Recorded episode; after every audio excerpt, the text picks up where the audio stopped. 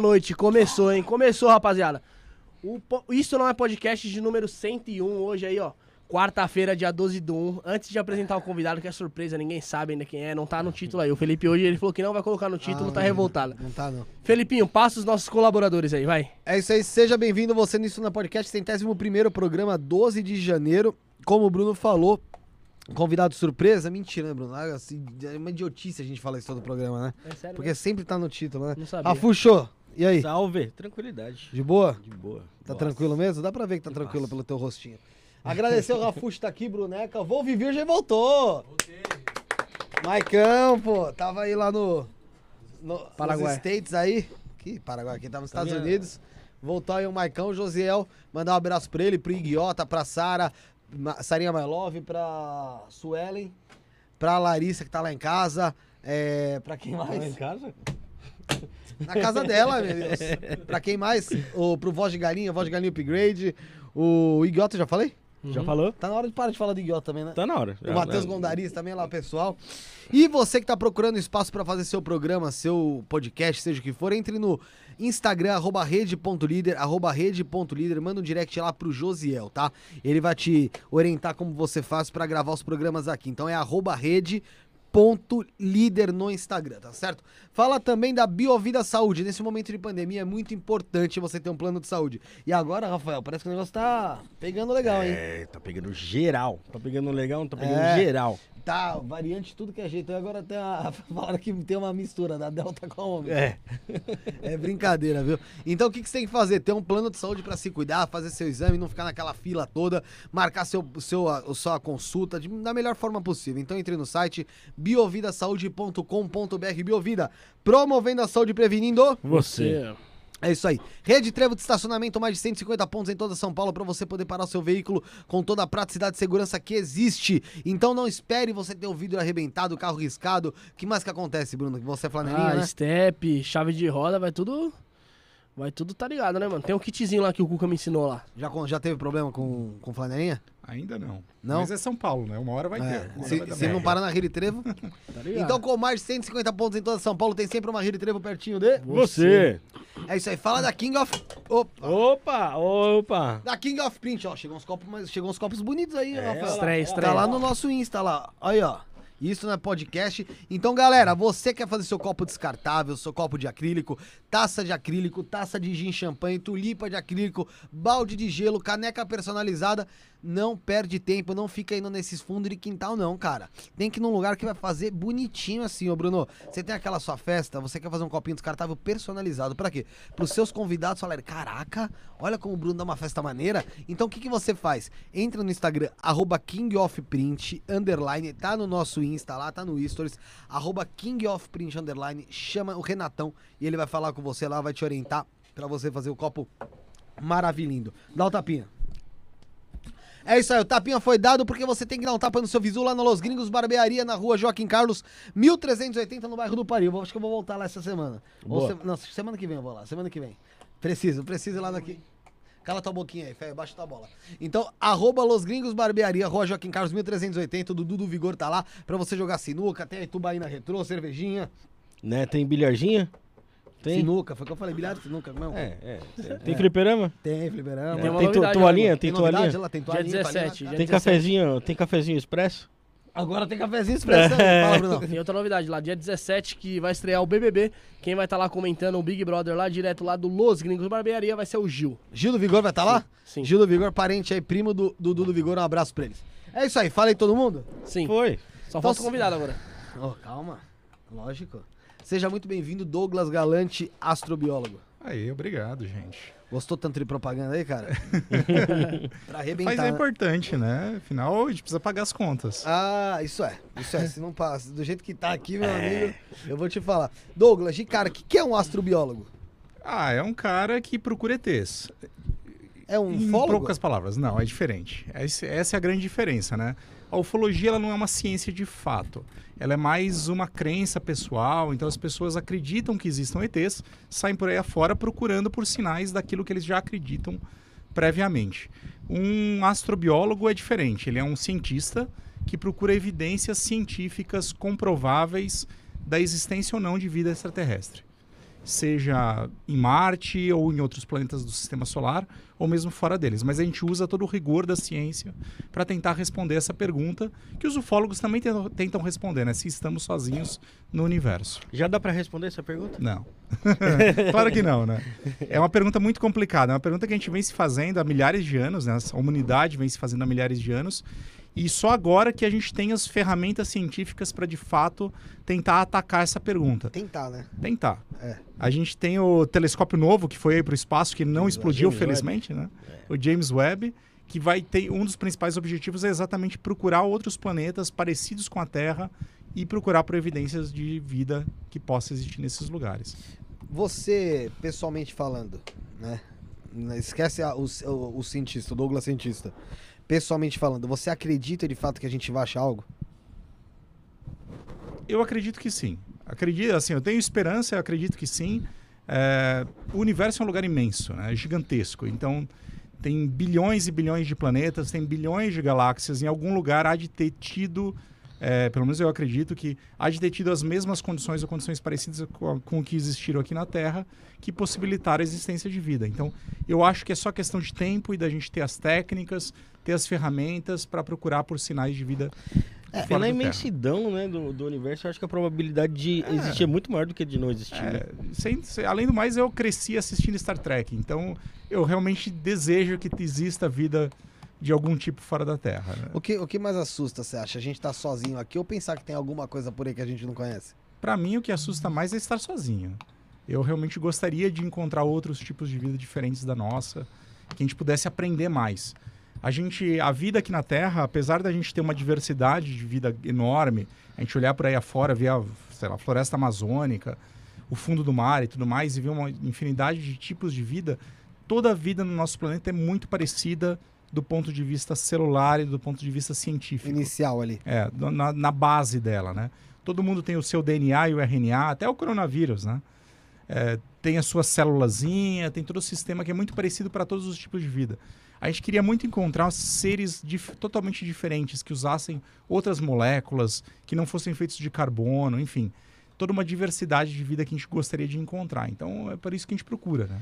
Assim, a gente sabe que o universo se, começou a se formar ali há 14 bilhões de anos atrás, em média, né? Mais ou menos Aproximadamente, é 13 ponto alguma coisa. É, até onde a gente consegue chegar é, em relação ao início do universo? Em tempo, É, não, em- em- em saber o que aconteceu. Porque assim, dizem que tem uma porcentagem ali, ou, ou um tempo que a gente. que São os, acho que não sei, é um, um tanto de segundos, parece, que a gente não sabe o que ocorreu. A partir dali a gente sabe. é, Não é? É, assim, as- com os nossos telescópios a gente consegue ir vasculhando para trás no tempo. Quanto mais longe a gente observa no espaço, mais é, primitivo é o nosso universo. Então, mais próximo ele está do seu início. A gente consegue chegar até uma barreira que está em cerca de mais ou menos 300 mil anos depois do início do universo. O que é bem pouco já. É bem, em, em 14 bilhões É, de anos, é, isso é bem nada, pouquinho. né? É nada, é. Isso é nada. É, e é o tempo que a gente consegue chegar com os nossos telescópios. Depois disso, a gente não consegue observar mais nada, porque basicamente tem uma barreira de luz que impede que a gente enxergue além disso, por conta do processo de formação do universo, por, por conta do processo de resfriamento do universo. Agora a gente consegue ir com teoria mais para trás. E ultimamente, talvez vocês tenham visto aí a história da detecção das ondas gravitacionais Sim. o projeto LIGO e LISA, e que são telescópios que detectam vibrações no espaço-tempo, que são por conta das ondas gravitacionais, da movimentação da matéria do universo. Com essas ondas gravitacionais, a gente conseguiria ultrapassar essa barreira dos 300 mil anos e chegar muito mais perto do início do universo e obter informação muito mais perto lá do comecinho mesmo, dos primeiros segundos do nosso universo. Mas é uma, tec é uma tecnologia que está sendo desenvolvida agora, né? A teoria que a ciência trabalha é que aconteceu o que exatamente? Bom, não sou especialista no assunto, bem. já vou deixar claro. Mas é, o que aconteceu, o que parece que aconteceu, é que no início do universo existiam flutuações do espaço-tempo, flutuações quânticas, que deram origem a um processo de uma região de altíssima densidade e altíssima temperatura que começou a se expandir. E isso é o que deu origem ao universo. Mas o que existia antes, ninguém sabe direito. Ah, não existe uma teoria que diga o que existe antes. É isso que A nossa louco, né? ciência, A nossa ci- assim, a gente não tem teoria ainda. A nossa ciência não chegou ainda a esse ponto. Então é, é completamente desconhecido. Existem algumas teorias de multiverso, de Ah. mundo de branas e coisas hum, que são quase esotéricas. né? São teorias filo- quase metafísicas aí do que existia antes. Mas o que a gente sabe é isso. Foi uma, uma oscilação do espaço-tempo que deu origem a uma região de altíssima densidade, altíssima temperatura, que começou a se expandir. E nesse processo de expansão, ela foi formando o espaço-tempo e decaindo nas diferentes partículas que deram origem a toda a matéria que existe no universo. É difícil pensar nisso, eu fico pensando se isso tá na, na compreensão humana, né? A gente tenta, né? A gente está criando as teorias, mas é um processo que está em formação ainda. Porque é difícil pensar nisso. A gente já conversou com várias pessoas aqui, até de, de ramos esotéricos mesmo. E às vezes a gente é difícil pensar que pode não ter tido um início. Sei lá, pode ser, ser que é, a concepção de tempo não exista, né? Nesse... Existem teorias. é, hoje a teoria mais aceita é que o universo ele está em expansão, ou seja, ele teve início numa região muito densa e concentrada e que ele vem se expandindo com o tempo e que ele vai continuar se expandindo para sempre no futuro, ficando cada vez mais rarefeito e menos denso. Mas existiam algumas. Essa, isso é o que as evidências observacionais eh, baseiam o nosso conhecimento. Algum tempo atrás existiam teorias alternativas, que o universo, por exemplo, ele tinha um, um, um processo cíclico, que ele se expandia e depois ele contraía de novo Tipo sanfona, né? tipo sanfona. Se voltava àquele ponto inicial e depois voltava a se expandir e ficava se expandindo eternamente no passado, do- no passado e no futuro. Então, desse jeito, o universo não teria nenhum início e nenhum e fim. nem fim. Hoje parece que o nosso universo teve um início e vai ter um fim que vai ser um fim frio é, e escuro, né? quando todas as estrelas se apagarem e ficarem extremamente rarefeitas. Mas, claro, isso bilhões e bilhões de anos no futuro. Então já existe um, um- uma Um vamos fim? fazer é uma previsão de fim mesmo pro Ex- universo. Porque assim, eu sei que eu, sei que eu, eu sei que a, pra Terra tem.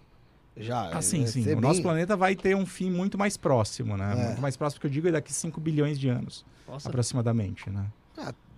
vai, fa- ela tem vai- pessoas que dizem que é, tá pertinho aí. É, o fim Não, aí é- astronômico, Ah, né? tá. É, é. O fim astronômico é quando o Sol... Porque o Sol é uma estrela que está em constante evolução, Sim. né? Então ele nasceu é, mais frio, ele foi se esquentando e no futuro ele vai crescer de tamanho e ele vai engolir a Terra, basicamente, né? Então o nosso planeta ele vai ser completamente destruído pela evolução do nosso Sol, que vai se tornar um- uma uma estrutura que a gente chama de nebulosa planetária, Uhum. que é praticamente parecido com uma com uma bolha de gás em expansão. Então nosso planeta, nosso sistema solar vai ser destruído nesse processo.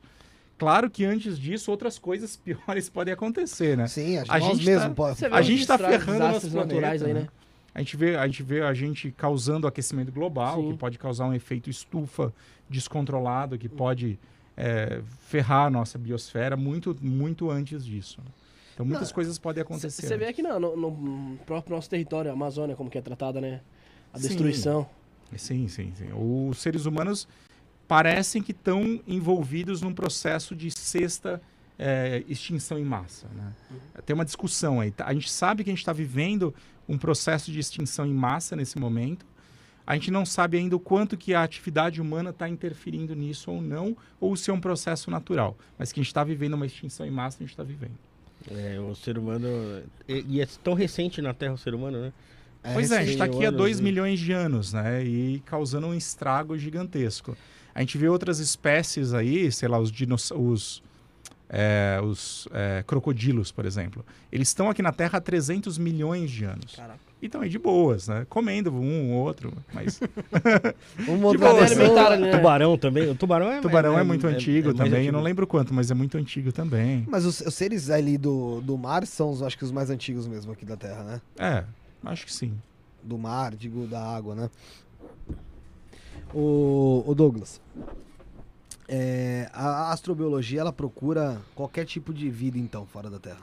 Seja uma, uma vida microbiana ou uma vida inteligente, é isso? Sim, a astrobiologia, bom, na verdade a astrobiologia, ela é um nome novo para uma coisa que já existia antes. Que era... que surgiu com o nome de exobiologia, que, É- exo, ah, que é realmente o estudo da vida fora da Terra, é que é o que quer dizer exobiologia. Mas esse nome pegou meio mal, porque a exobiologia ela, ela começou durante a Guerra Fria, durante o início da exploração espacial, e ela surgiu na NASA, basicamente, e por bastante tempo ela persistiu como um programa financiado pela NASA. Mas depois de um certo tempo, as pessoas começaram a ser criticadas pela exobiologia porque ela não encontrou nada. E daí começaram a falar que era uma ciência sem um objeto de estudo. Então a NASA decidiu trocar o nome e trocar o escopo de estudo da exobiologia para abarcar uma, uma área maior de pesquisa, entender o fenômeno da vida no universo, a origem da vida, a evolução da vida e a possibilidade de vida fora da Terra. Às vezes, ah, e, e nesse, nesse caso, a gente- às vezes a gente fala que os. Eu tava comentando aqui esses dias com o Rafael que o ser humano, assim como a gente é, tá aqui na Terra há 110 mil anos, é isso? Como a gente é mesmo? Bom, o Homo sapiens surgiu como espécie há 2 milhões de anos na África. Uhum. Então a nossa espécie surge nessa época. São os hominídeos mais antigos, os Homo sapiens mais antigos são dessa época aproximadamente. Nós, como civilização, não sei se é isso, essa é a pergunta, né? As civilizações mais antigas deve estar dessa ordem. As mais antigas documentadas devem ser de 30, 40 mil anos, que eu acho que são na Austrália, as mais antigas. E como, as- dá pra gente ter uma noção mais ou menos de como que a gente começou a se, a se locomover por aí? Porque você disse que começa na África ali, Aham. né? E como é que a gente foi se, se, se expandindo por né? aí? Como que o êxodo aconteceu da África, É, é. no começo foi a- com as quatro patas nossas, né? A gente saiu andando mesmo. É, não tinha tecnologia, a gente não tinha uma tecnologia de locomoção, é, barcos. A gente, é, eu não lembro quando que a gente domestica cavalos, por exemplo. Eu não- isso eu não lembro. Eu não lembro se é na África ou se já foi na Ásia ou na Europa. Mas no começo foi realmente um êxodo a pé. As tribos foram se movimentando lentamente e colonizando regiões até sair da África e partir para outros, para a Ásia, e- Eurásia e Europa, né? E foram, foram e depois que foi domesticando animais, domesticando cavalos e começaram a se locomover mais rápido. E depois que a tecnologia veio e produziu os barcos, e daí a, daí a, a exploração começa a ser mais rápida. Mas, Mas isso é, demorou, né? eu, eu lembro que na escola eles passavam que os, os continentes eram, eram interligados antes, né? Pangeia. É, Pangeia. fala. Mas isso muito tempo, muito É. tempo atrás, né? Em Quando de gente- quantos anos, mais ou menos? 100 milhões de anos atrás. É, quando, quando a gente está falando aqui do- dos seres humanos, já tinha a configuração moderna. Ah, então tá. já era como está hoje, É, mas basicamente. é, é difícil imaginar como o ser- humano chegou aqui na América, né?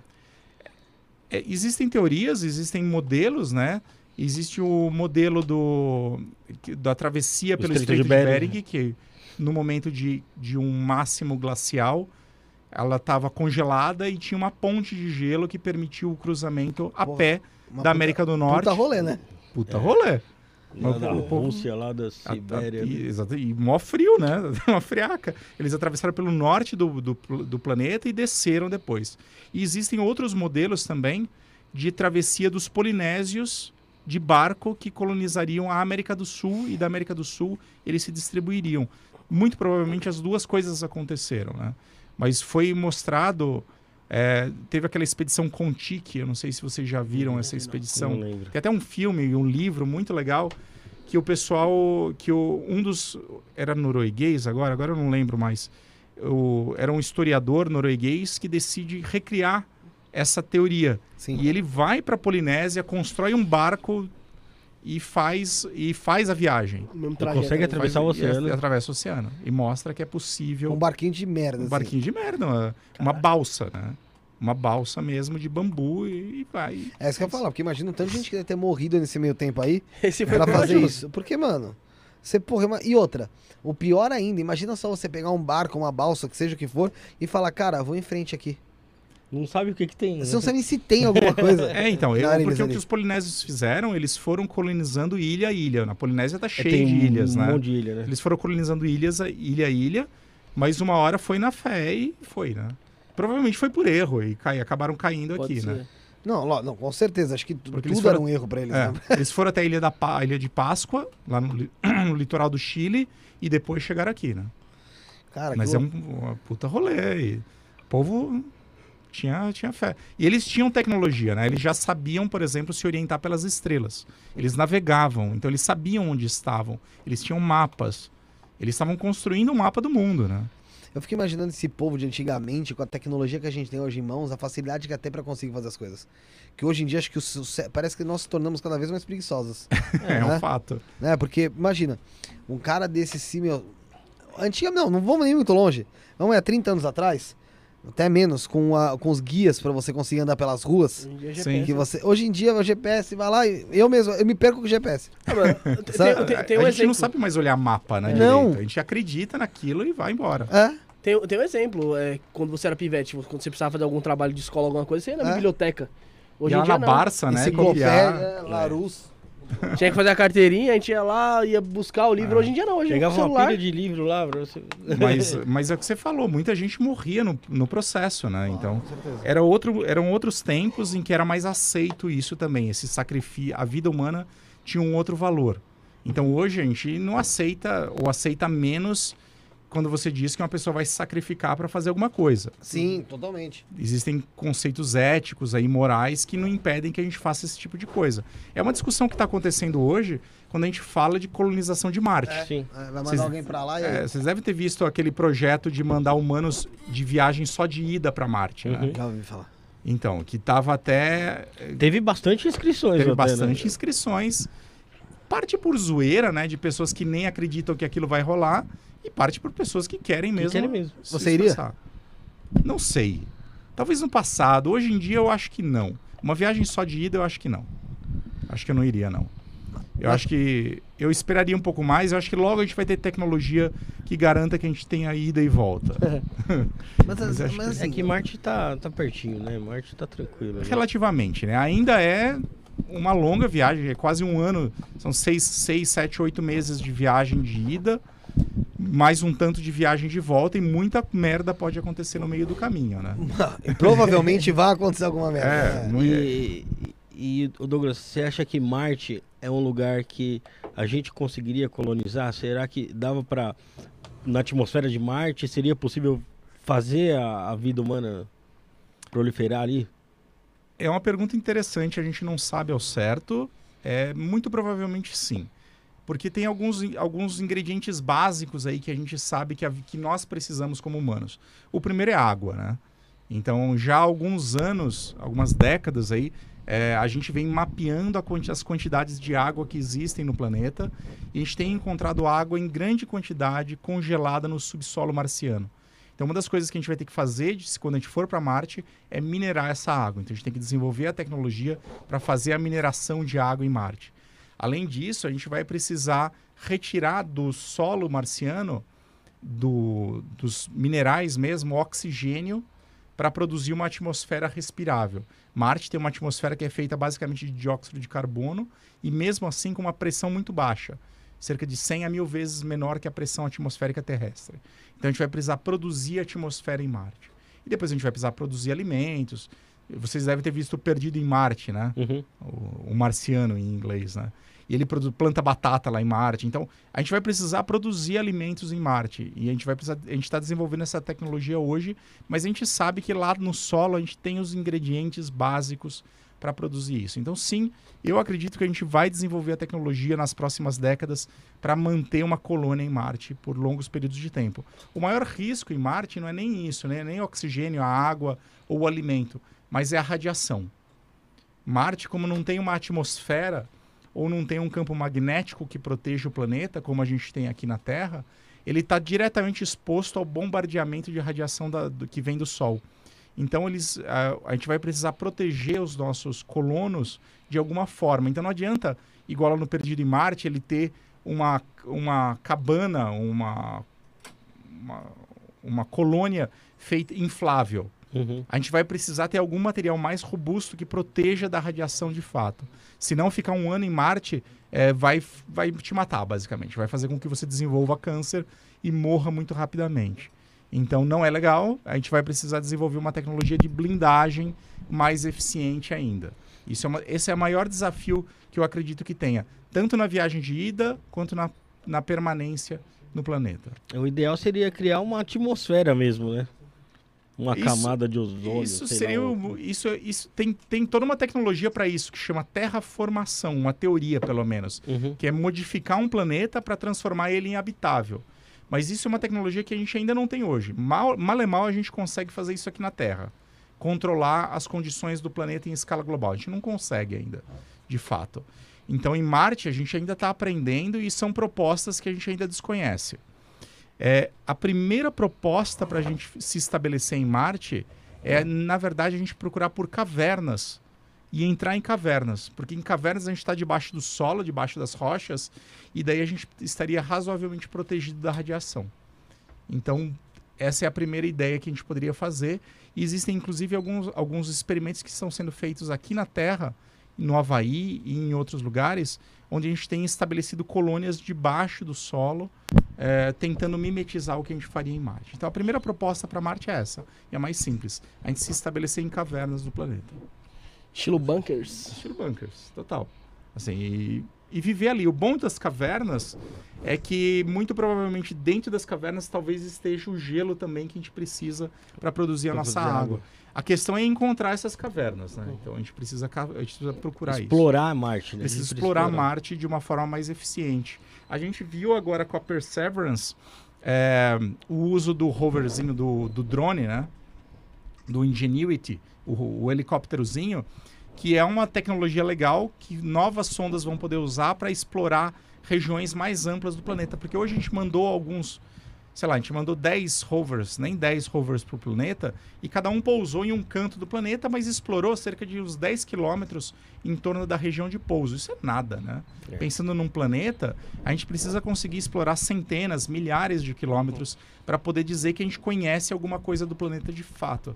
E isso a gente está começando a fazer agora, talvez com, com o Ingenuity a gente consiga fazer isso, e no futuro até com aviões mesmo, que vão voar ou planar pelo, pela atmosfera e vão permitir mapear com mais detalhes a superfície do planeta.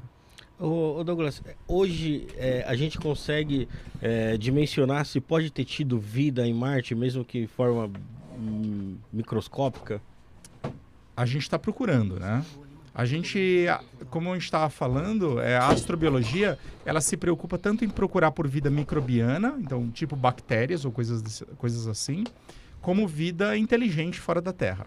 Em Marte, a gente acredita que se existiu vida no passado do planeta, porque no passado Marte teve condições muito parecidas com a Terra. Já teve, ela já te- Marte já teve atmosfera espessa, já teve água líquida, já teve uma temperatura legal para a vida existir. E a gente acredita que pode ter existido vida microbiana nesse passado. Essa vida microbiana hoje ela está ou ela tá extinta e a gente vai encontrar com as sondas só os resquícios delas, os fósseis ou microfósseis dessa vida, ou ela está ainda viva, mas restrita às regiões que existam água líquida, como o subsolo. E são dois, essas duas opções que as sondas vêm procurando atualmente. Procurando pelos microfósseis e no futuro a ideia é cavar e procurar por essa vida microbiana no subsolo. E Douglas, se a gente achar uma vida microbiana viva ainda em Marte, ela pode ser perigosa para a vida humana aqui se a gente trazer isso para cá? Pode, pode, em princípio, em princípio pode, né? A gente não tem a menor ideia. A gente sabe que existem um monte de filmes de terror aí, filmes de sci-fi, falando sobre essas, esse problema da vi- de vida microbiana atacando o nosso planeta. Tem um que chama Vida, né, eu acho. Que eles trazem uma, uma, uma amostra de, de Marte e descobrem que existe um, ser vi- um, um- uma bactéria, um ser vivo ali, um microscópico, que começa a se reproduzir loucamente e começa a atacar as pessoas na Estação Espacial Internacional, enfim. Claro que isso é mais sci-fi do que qualquer outra coisa, mas sim, a- a- uma bactéria ou qualquer ser vivo, ele tem um potencial patogênico. Então a gente tem que tratar, quando a gente começar de fato a pensar numa missão para procurar por essa vida e trazer para a Terra, a gente vai precisar de protocolos de proteção muito restritos. E existem protocolos, um, um conjunto de regras eh, estabelecidos por uma rede inter- de colaboração internacional chamada COSPAR, eh, chamado Protocolo de Proteção Planetária, que tem o objetivo de proteger tanto a infecção eh, da Terra, de fora da Terra para a Terra, quanto da Terra para fora da Terra. Ou seja, impedir a contaminação de outros mundos. Impedir que a gente leve Uhum. organismos para Marte que poderiam colonizar o planeta e contaminar o planeta. Então, ele impede as dupla- De- os dois lados, né? As é porque pode vias. acontecer daqui pra lá também. Pode né, acontecer, pode acontecer. Então esses protocolos são muito restritos e todas toda a amostra extraterrestre trazida para a Terra, ela tem que passar por um, por um nível de segurança máximo, mais que ebola, mais do que qualquer vírus desse tipo. Então, é, isso já aconteceu algumas vezes, não com Marte, a gente nunca trouxe amostras de Marte para a Terra, mas a gente já trouxe amostras de cometa, que foram coletadas em cometas e asteroides de volta para a Terra. E todas essas amostras são tratadas com o máximo de, de segurança para impedir qualquer problema, até que elas se mostrem efetivamente seguras para serem tratadas. Mas é um risco, sim, que tem que ser, tem que ser tratado. Pô, legal. Antes de, de, de começar o programa, a gente estava conversando sobre, sobre alguns assuntos aqui. Um deles era sobre a água na Terra, né, Felipe? É, é. E como é que surgiu a água na Terra? A gente estava aqui numa dúvida se foi. O Felipe ouviu uma história que foi um asteroide que bateu aqui. Eu tinha ouvido falar. Que veio lá dos era- lados de Júpiter. Isso aí eu vi num. Vou te falar até onde eu vi isso aí, tá? Foi num Nerdcast aí da, da vida do, do Jovem Nerd. Foi alguma coisa do tipo. Que pode não é que foi, né? Que pode ter sido Sim. um asteroide vindo de Júpiter, daqueles lados de Júpiter, carregado de água, se chocou aqui e acabou enchendo isso aqui de, de água, entendeu? Ninguém sabe ao certo. Com boa ciência, ainda está em aberta a questão, né? O que a gente sabe, a Terra, quando ela foi formada, ela já nasceu com uma certa quantidade de água. Porque a- o nosso sistema solar ele foi formado a partir de uma nuvem de gás e poeira que se condensou, foi concentrando e formando os diferentes planetas. Essa nuvem de gás e poeira, ela já tinha uma grande quantidade de água misturada, de vapor de água misturada. Então, o nosso planeta ele nasce com uma quantidade de água. Primeiro, a gente sabe que o planeta ele nasceu com uma bola de magma. Então, a água, na verdade, ela estava dissolvida, digamos assim, ela estava no meio da rocha e do magma. Ela estava misturada ao magma. Conforme a Terra foi se esfriando, essa água foi Se escapando, se separando do magma e começou a formar a nossa atmosfera e a nossa hidrosfera. Mas parte dessa água ela é perdida para o espaço. Então a gente sabe que só essa teoria da origem primordial da água não é suficiente para explicar o tanto de água que existe na Terra. Por isso existem vários outros modelos que mostram que parte da água do nosso planeta deve ter sido trazida por impactos de cometas e asteroides mesmo, que vieram das bandas para lá de Júpiter ou até da nuvem de Oort, que está mais longe ainda. né? Eu, E que se colidiram e trouxeram essa água. Então, tem modelos que dizem que cerca de 50% de toda a água que está aqui na Terra, da água que a gente está bebendo aqui, é, é extraterrestre, na verdade. Né? pô, Deixa eu até tomar um gole. eu tinha visto, eu acho que foi o Sérgio Sacani que falou. Não tenho certeza também. Que é, tinha vi- vindo por explosões no Sol de hidrogênio, misturado com poeirinha e veio vindo a, água de pouquinho em pouquinho dessa forma e aí. Isso, então, são, são modelos aí de que podem explicar um pouco da água, mas isso explica pouco. As duas maiores possibilidades são os impactos de cometas e asteroides e a origem primordial. O vento solar pode trazer um pouco, mas é pouco. Muito pouco. É. Tipo, do que a gente tem aqui, irrisória. É. Mas, mas é uma contribuição real. E o legal é que a gente pode medir, me- estudar a, a, a composição da água que a gente tem aqui e hoje comparar com a composição de cometas, de asteroides, a composição do vento solar e dizer de quan- quanto tem de cada água. Pô. Então, isso Ah, a gente é? consegue. É, fazendo a medida dos isótopos que tem na água. Porque São não- os tipos de hidrogênio e os tipos de oxigênio que existem. Então eles, eles guardam as assinaturas da origem deles. Eu queria muito saber que tipo de água que eu tô tomando aqui agora. De onde será que vem? Será que que vem? medir. É. E, e dependendo da água que você bebe, se é uma água de rio, uma água de geleira, uma água de oceano, uma água que está no magma, as origens podem ser ligeiramente diferentes também. Pô, legal pra caramba. É, isso, não, né? a história da água é super divertida. É, E o legal é que a gente consegue rastrear isso. né? Não, o interessante é justamente isso, é o rastrear. Agora, voltando a falar sobre rastrear mesmo, eu... até onde o James Webb vai, vai levar a, a, a ciência? até onde, qual- até onde ele vai levar é muito, é, é muito difícil de falar, até porque a gente ainda não sabe. Mas o que, que a ciência pretende com ele? Até onde ela quer alcançar com esse, com esse novo telescópio? Ele chega de fato para substituir o Hubble? É, o Hubble vai se tornar inativo? Como vai ficar? O bom, é, ele é diferente do Hubble. O James Webb, o Hubble é um telescópio que foi construído para operar principalmente na faixa visível do espectro. Então, é uma Tá. faixa que a gente consegue ver com, nosso, com os nossos olhos, no visível e uma parte no ultravioleta. É, e ele tem um espelho de um, um metro, um metro e pouco, mais ou menos. Então, é relativamente pequeno. É o maior espelho que cabia dentro do ônibus espacial. É o que assim- dava. Era o que dava. O James Webb não. O James Webb ele foi construído para ser para medir principalmente na faixa do infravermelho do espectro, que é a radiação emitida pelo calor, que é uma faixa de comprimento de onda maior do que o visível. É uma faixa que a gente não enxerga a olho nu, mas que a gente consegue sentir pelo calor, por exemplo. É, e ele tem um espelho que é seis vezes maior que o Hubble. né? Então, ele é muito mais potente, ele permite enxergar objetos que estão muito mais longe e muito mais frios. E com a possibilidade de enxergar no infravermelho, ele permite enxergar, por exemplo, através de poeira, que é uma coisa que o Hubble não conseguia ver. Não sei se vocês lembram, vocês já viram aquelas imagens do Hubble, daquelas grandes pilares de gás, aquelas nuvens bonitas de gás? Uhum. Basicamente, o que a gente consegue ver é o gás e a poeira que está distribuído ali. O James Webb vai conseguir olhar através desse gás e da poeira e ver o que tem atrás, ver as estrelas e os planetas que estão em formação atrás dessas, dessa poeira. Então, isso é uma das coisas que o James Webb vai permitir fazer. E permitindo enxergar no infravermelho, um dos principais objetivos dele é encontrar planetas tipo Terra e fazer, que são mais ou menos do, do tamanho do nosso planeta, e fazer imagens desses planetas e fazer espectroscopia do planeta. Fazer espectroscopia quer dizer coletar toda a luz que está saindo do planeta e estudar a composição química desses planetas a partir da luz que é emitida por É eles. isso que é muito louco, né? Porque é o seguinte, a gente consegue é, estudar o que, co- como é o planeta sem estar lá ou sem ter nada dele. Exato. É justamente pelo. É, é só pelo pela luz. Só pela luz que é emitida, que é refletida do que sai da estrela, bate no planeta e chega na gente. Uhum.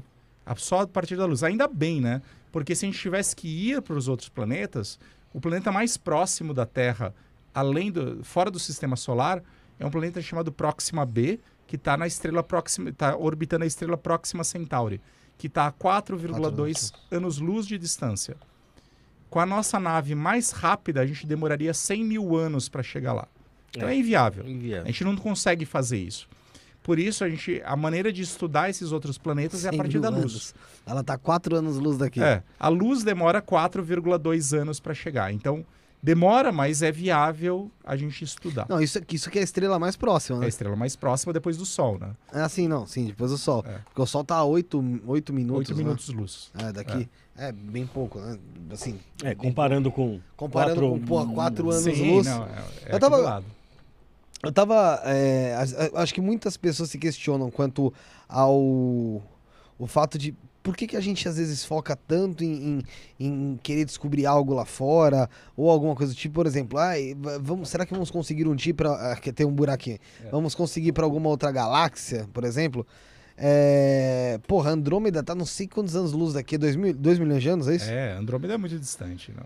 É, invi- é totalmente inviável. Então, hoje, hoje em dia, a não sei que tenha o quê? Uma dobra no, no espaço-tempo aí, né? Alguma É, daí tem que ser tipo. Star Trek mesmo, a gente precisaria conseguir viajar além da velocidade da luz, mas isso é, é teoria e ficção por enquanto. Mas isso é totalmente impossível? Teoricamente é possível. A gente não sabe como realizar o mo- a teoria da dobra espacial que aparece em Star Trek é uma teoria possível. Se você conseguisse de fato manipular o espaço-tempo de maneira a criar, se você tiver sua nave e na parte traseira você criar uma expansão do, do espaço-tempo e na parte, frontal criar uma contração do espaço-tempo, em princípio, você pode criar uma bolha que te empurra para frente com uma velocidade superior à velocidade da luz. Isso é a teoria da dobra espacial. Mas isso é teoria, porque a gente não consegue manipular o espaço-tempo desse jeito. Hoje. Por isso que no sei lá, Star Trek, eles têm matéria exótica, enfim. e algumas coisas que não existem hoje no mundo, eh, não são conhecidas, que, per- que permitiriam criar essas modificações. né? Ou em coisas como. é, ou criar buracos de minhoca também, que são atalhos no espaço-tempo. Buracos realmente no espaço-tempo que permite que você tome Sai atalhos de um lugar e sai... e chega em outro. Mas a gente também não sabe como construir isso. Mas são possíveis por teoria. É, assim como buracos negros existem, buracos de minhoca provavelmente existem também. Mas a gente nunca viu nenhum. Beleza. É, Rafael, como faz pro pessoal mandar mensagem aqui no chat? tranquilinho. Tenho... Primeira coisa que você vai fazer é se inscrever no canal. Se inscreveu no canal, você vai lá e faz seu comentário. Quer fazer um comentário, ficar em destaque é, e ajudar a gente? Faz um super chat. É só clicar no dinheirinho que tem ali na caixinha do lado do, de texto que você digita. Escreve sua mensagem, escolhe o seu valor e manda pra gente. Também pode mandar por Pix, que é isso não é podcast, arroba gmail.com. O beneficiário sou eu, Rafael Lima. Você manda e escreve na descrição do, do, do seu Pix a pergunta que você quer fazer. Fez o Pix, a gente vai ler aqui na hora aqui pro Douglas, tirar suas dúvidas e vai ser legal pra caramba. Também tem a opção do Telegram, né, Brunão? Como é que é a Telegram. opção do Telegram? Onde Tem na descrição aí o link aí, mano. Eu tô aqui, ó, assumindo o lugar do Fefe aqui pra tentar problemas técnicos ali. É, no, na descrição tem o, tem o link do grupo do Telegram. Lá também tem o link também do nosso canal, do grupo, né? Do WhatsApp, Do né? WhatsApp. Também Onde você pode mandar consegue mandar pergunta sua pergunta, participa. Tem tudo aí na descrição, né, Rafinha? Instagram, tudo aí, TikTok. O que você precisar ali da gente ali, rede social, você acompanha a gente lá. Eu tô pesquisando aqui, tem uma mensagem interessante aqui do Eric Oliveira. Que ele mandou lá desde o começo uma pergunta aqui pro, pro Douglas. Ele falou: boa noite a todos, primeiramente. É, Douglas, você já trabalhou com alguma ferramenta estática em, em astrobiologia? Estática? É. Que seria? Não sei o que ele quis dizer, na verdade. Est- Não, desculpa, eu- que li errado. É ferramenta estatística. Bom, já a gente usa a gente usa vários procedimentos estatísticos para estudar, por exemplo, quando eu quero entender como uma cultura de uma bactéria está respondendo, porque uma das coisas que eu faço é, é- é estudar como que diferentes organismos se comportam em ambiente espacial simulado.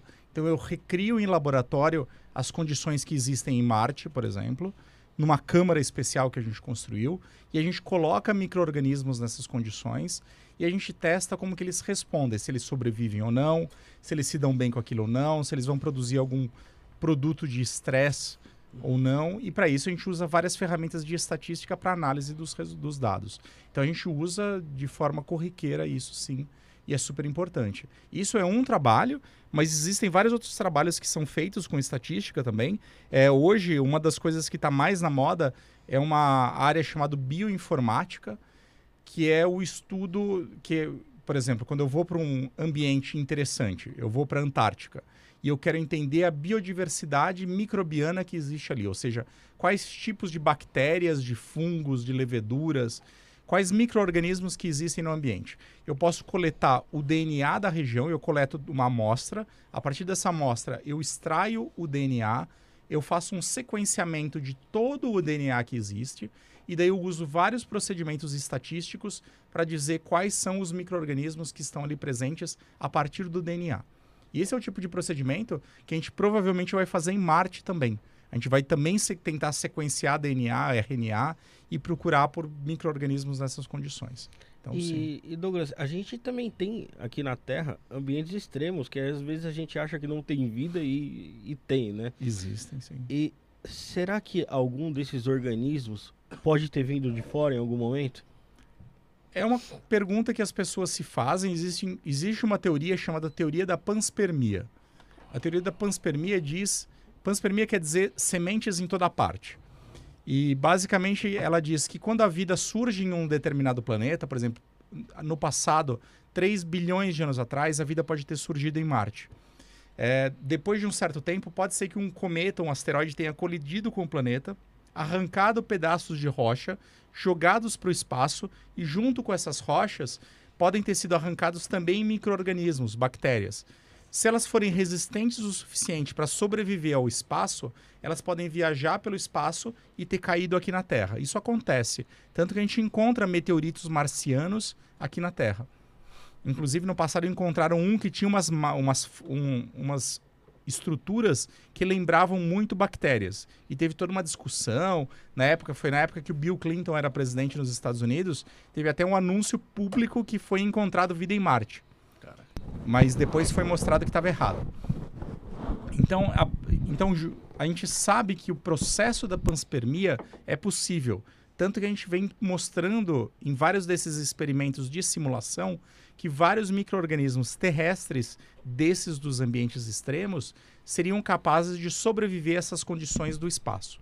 Então a gente sabe que isso acontece.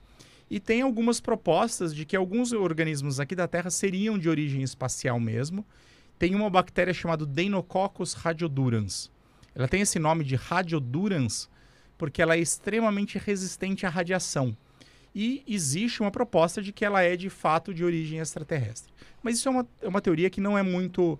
é, não agrada muita gente. Então, a maioria das pessoas acredita que ela é um organismo terrestre que ganhou a sua resistência graças a processos de, de adaptação a viver em desertos. Em desertos em que ela tem que viver em ambiente muito seco, ela acabou, acabou ganhando uma resistência, acabou sendo selecionada para ter alta resistência à dessecação e essa mesma resistência à dessecação permite que ela sobreviva à radiação. Então, é, existe a teoria, mas ela até hoje a gente não encontrou nada que comprove que de fato aconteceu. Mas a gente sabe que é possível. E, inclusive, pode acontecer o contrário. Pode ser que a vida do nosso planeta esteja saindo do planeta, esses micro-organismos estejam saindo do planeta e viajando e chegando em outros planetas também. Tanto que existe um experimento na Estação Espacial Internacional, chamado experimento Tampopo, que é um experimento da Agência Espacial Japonesa, que tenta coletar é, células que estejam se desprendendo da Terra e chegando lá na Estação Espacial Internacional, para ver se esse processo está de fato acontecendo. Mas aí será que é o homem que está levando isso de forma Não, natural? processos naturais. Existem alguns processos, por exemplo, eles chamam, como que eles chamam? Super relâmpagos, que são processos que algumas nuvens de tempestade eh, produzem, em que eles produzem um jato de, de, de altíssima velocidade que joga material pro, em direção ao espaço durante uma tempestade. Isso acontece. E pode ser que eles suguem bactérias que estão na atmosfera e joguem pra, dire- em direção ao espaço. Então, um processo completamente natural pode estar acontecendo. Claro que pode acontecer artificialmente também. Quando a gente manda uma sonda para Marte, É. para Europa, para a Lua Europa, que é a Lua de Júpiter, Uhum. ou além, a gente está mandando algumas bactérias, porque a gente nunca consegue esterilizar uma sonda 100%. Então a gente sempre manda algumas, mas é muito pouco provável que elas que o número seja suficiente para que elas consigam de fato eh, colonizar o planeta ou se reproduzir ou sobreviver. É, Baseado nisso que o Rafael falou, do, do homem pode estar levando alguma, algum tipo de coisa lá para o espaço, né? É, qual- é, se tem, quais os riscos que de, de alguma bactéria ou algo do tipo que o, que o homem este- esteja levando lá para Marte ou através de robôs, né, de drones, que nem você falou. Qu- quais são esses riscos? Hoje a gente sabe que eles são relativamente pequenos, porque o processo, como eu falei, existe um protocolo de proteção planetária que dita regras muito rígidas de como você deve esterilizar uma sonda. Então as sondas passam por um processo de esterilização muito rígido antes de qualquer voo. É, mas mesmo assim ele não é perfeito. Então algumas bactérias vão, de fato. O maior, mas o- tem vários trabalhos mostrando que, por exemplo, em Marte, se uma, quando a sonda pousa, se existe uma contaminação do local, ela, tá mais, ela fica mais ou menos restrita ao local do pouso. Uhum. Ela não consegue ir além, porque as condições na superfície de Marte, elas são muito drásticas. É muito frio, é muito seco, tem muita radiação ultravioleta. E isso mata qualquer coisa que esteja por ali. Então, ela não consegue se espalhar. Mas, mesmo assim, o protocolo de proteção planetária hoje, ele não permite que nenhuma sonda enviada para Marte chegue no- em, em regiões com água líquida. Exatamente para não evitar a contaminação. E- mas o maior medo que a gente tem de Marte ou de outros lugares não é tanto da gente contaminar o planeta e se espalhar, Uhum. mas impedir que a gente detecte sinais de vida ali. Porque lá, não vai saber se era de lá ou não. se era de lá ou se era terrestre. Então isso é um problema. É o mesmo problema que a gente tem quando a gente estuda é, a vida na- aqui na Antártica. Às vezes a gente está estudando um lugar na Antártica ou qualquer outro lugar. Você quer estudar um lugar e quer estuda- entender quais são os micro-organismos que existem ali, mas no processo de estudo você acaba contaminando, o plane- contaminando aquele local e você não sabe o que é original e o que é, é, alienígena, o que é de fora, né, que foi trazido. Então é um problema muito grande. Então, não tem uma solução muito boa para isso. Hoje, a solução é não entrar em contato com a água em Marte. para a Antártica, o que a gente faz para fazer esse tipo de estudo é todo o material que a gente vai usar para estudar o ambiente antártico, a gente faz um estudo prévio dele e faz sequenciamento de tudo. Então, se você vai usar uma broca, você sequencia todo o material que existe na broca para saber todos os tipos de organismos ou de DNA ou RNA que existe ali, para você saber quais são os seus contaminantes. Então, se não existe uma forma de impedir a contaminação, pelo menos a gente tenta vai saber, qual é o que, ela. que vai contaminar. É. né? E é isso. Ó, Não tem... uma solução fácil. Tem- tem- antes do Rafael fazer a pergunta dele, tem, tem três perguntas aqui interessantes. Eu vou ler a primeira do Edson aqui, que tá aqui em cima pra gente não perder. Ele pergunta assim, ó. é, qual equipamentos. é, qual equipamentos ele acha que poderiam ser criados para melhorar, ajudar na continuação do desenvolvimento da ciência? Se tem algum equipamento específico que. é, que é muito difícil você falar isso, né? É, né, porque depende, assim, muitos aqui, é, depende de qual área da ciência, Uhum. né? Depende muito de qual área da ciência. Quando a gente fala de, da área de astronomia e detecção de vida em planetas fora da Terra, o que a gente precisa sempre é de telescópios maiores e mais potentes.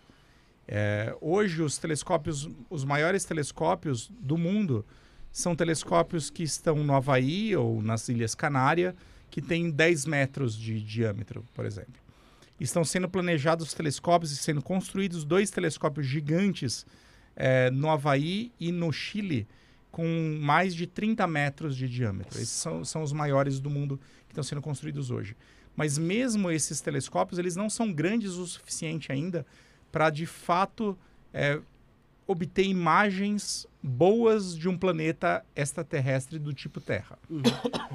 O que a gente gostaria de fazer no futuro é ter rede. O, o James Webb é um telescópio grande. O que a gente gostaria de ter é vários James Webb emparelhados lado a lado, combinando a luz deles de maneira a produzir um super telescópio espacial, espacial do tipo interferométrico, que a gente chama, em que você combina a luz de diferentes para construir um espelho virtual gigantesco. Era como, era como tirar uma foto panorâmica, falando assim, de um modo. Mais ou menos é. É Como se você tirasse várias fotos e se juntasse, juntasse. e juntasse todas elas. Isso permitiria que você, por exemplo, se você pega vários James Webb e distancia eles é, de, sei lá, 100 quilômetros de cada um, de cada um, você vai produzir um espelho virtual de centenas de quilômetros de diâmetro. E isso permitiria, de fato, produzir é, imagens de planetas tipo Terra. E isso seria legal, porque daí, imagina, hoje o que, a gente, o que a gente quer fazer com o James Webb, basicamente, é detectar a composição química da atmosfera desses planetas. E saber se tem dióxido de carbono, se tem metano, se tem oxigênio. E a partir disso, a gente dizer: olha, ali tem chance de ter vida porque eu encontrei uma molécula ou um gás que é produzido pela vida. Mas imagina eu conseguir tirar uma foto de um planeta e enxergar vegetação nesse outro planeta. Isso seria um puta avanço. Mas é uma tecnologia que está ainda em desenvolvimento e é super caro de ser, de ser desenvolvida. Então, telescópios gigantes e desse tipo interferométrico espacial é uma das coisas que a gente espera ver aí na próxima, nas próximas décadas ou até no, próxima, no próximo século, provavelmente. Isso vai ser o futuro do espaço, do, do, do- da exploração de outros mundos. É, aqui no sistema solar, o que a gente gostaria de fazer, de fato, é explorar em mais detalhe alguns ambientes possivelmente habitáveis. Então, o subsolo de Marte, para isso a gente precisa escavar o planeta, a gente precisa de uma sonda para escavar o planeta. A gente gostaria de mandar seres humanos, astronautas, para para Marte para de fato conseguir estudar em mais detalhes a geologia do planeta, porque o robô é bom, robôs, os, a Perseverance são bons laboratórios, mas não tem nada melhor do que ter de fato um cientista ali presente fazendo esse tipo de estudo. E estudar as luas geladas de Júpiter e Saturno, que são os outros lugares, me, os melhores lugares para serem estudados no, no, no sistema solar para procurar por vida. As luas geladas de Júpiter e Saturno são luas que orbitam Júpiter e Saturno, algumas das luas como Europa, Encélado e Titã. Titã. Elas, elas são luas que têm uma casca de gelo e debaixo da casca de gelo tem oceanos gigantescos de água líquida. E a gente está louco para entender o que existe nesses oceanos. Porque se, o que a gente sabe é se existe água, existe uma chance grande de ter vida. É, pelo menos é o princípio básico. Existindo água, existindo energia disponível, a chance de ter vida é muito grande. Então a gente vai mandar uma sonda para a Europa em, em 2030, chamada Europa Clipper, que vai só circundar a Lua e vai, e vai, e vai passar muito perto da Lua, tirando fotos e coletando dados da superfície. Mas a gente não tem ainda a tecnologia para perfurar, o, perfurar a Lua e estudar esse oceano de água líquida. Isso vai ser o futuro também. E várias outras tecnologias, né? Também. Falando, falando em Lua, como você vê essas teorias das, da conspiração aí que fala que o homem não pisou na Lua?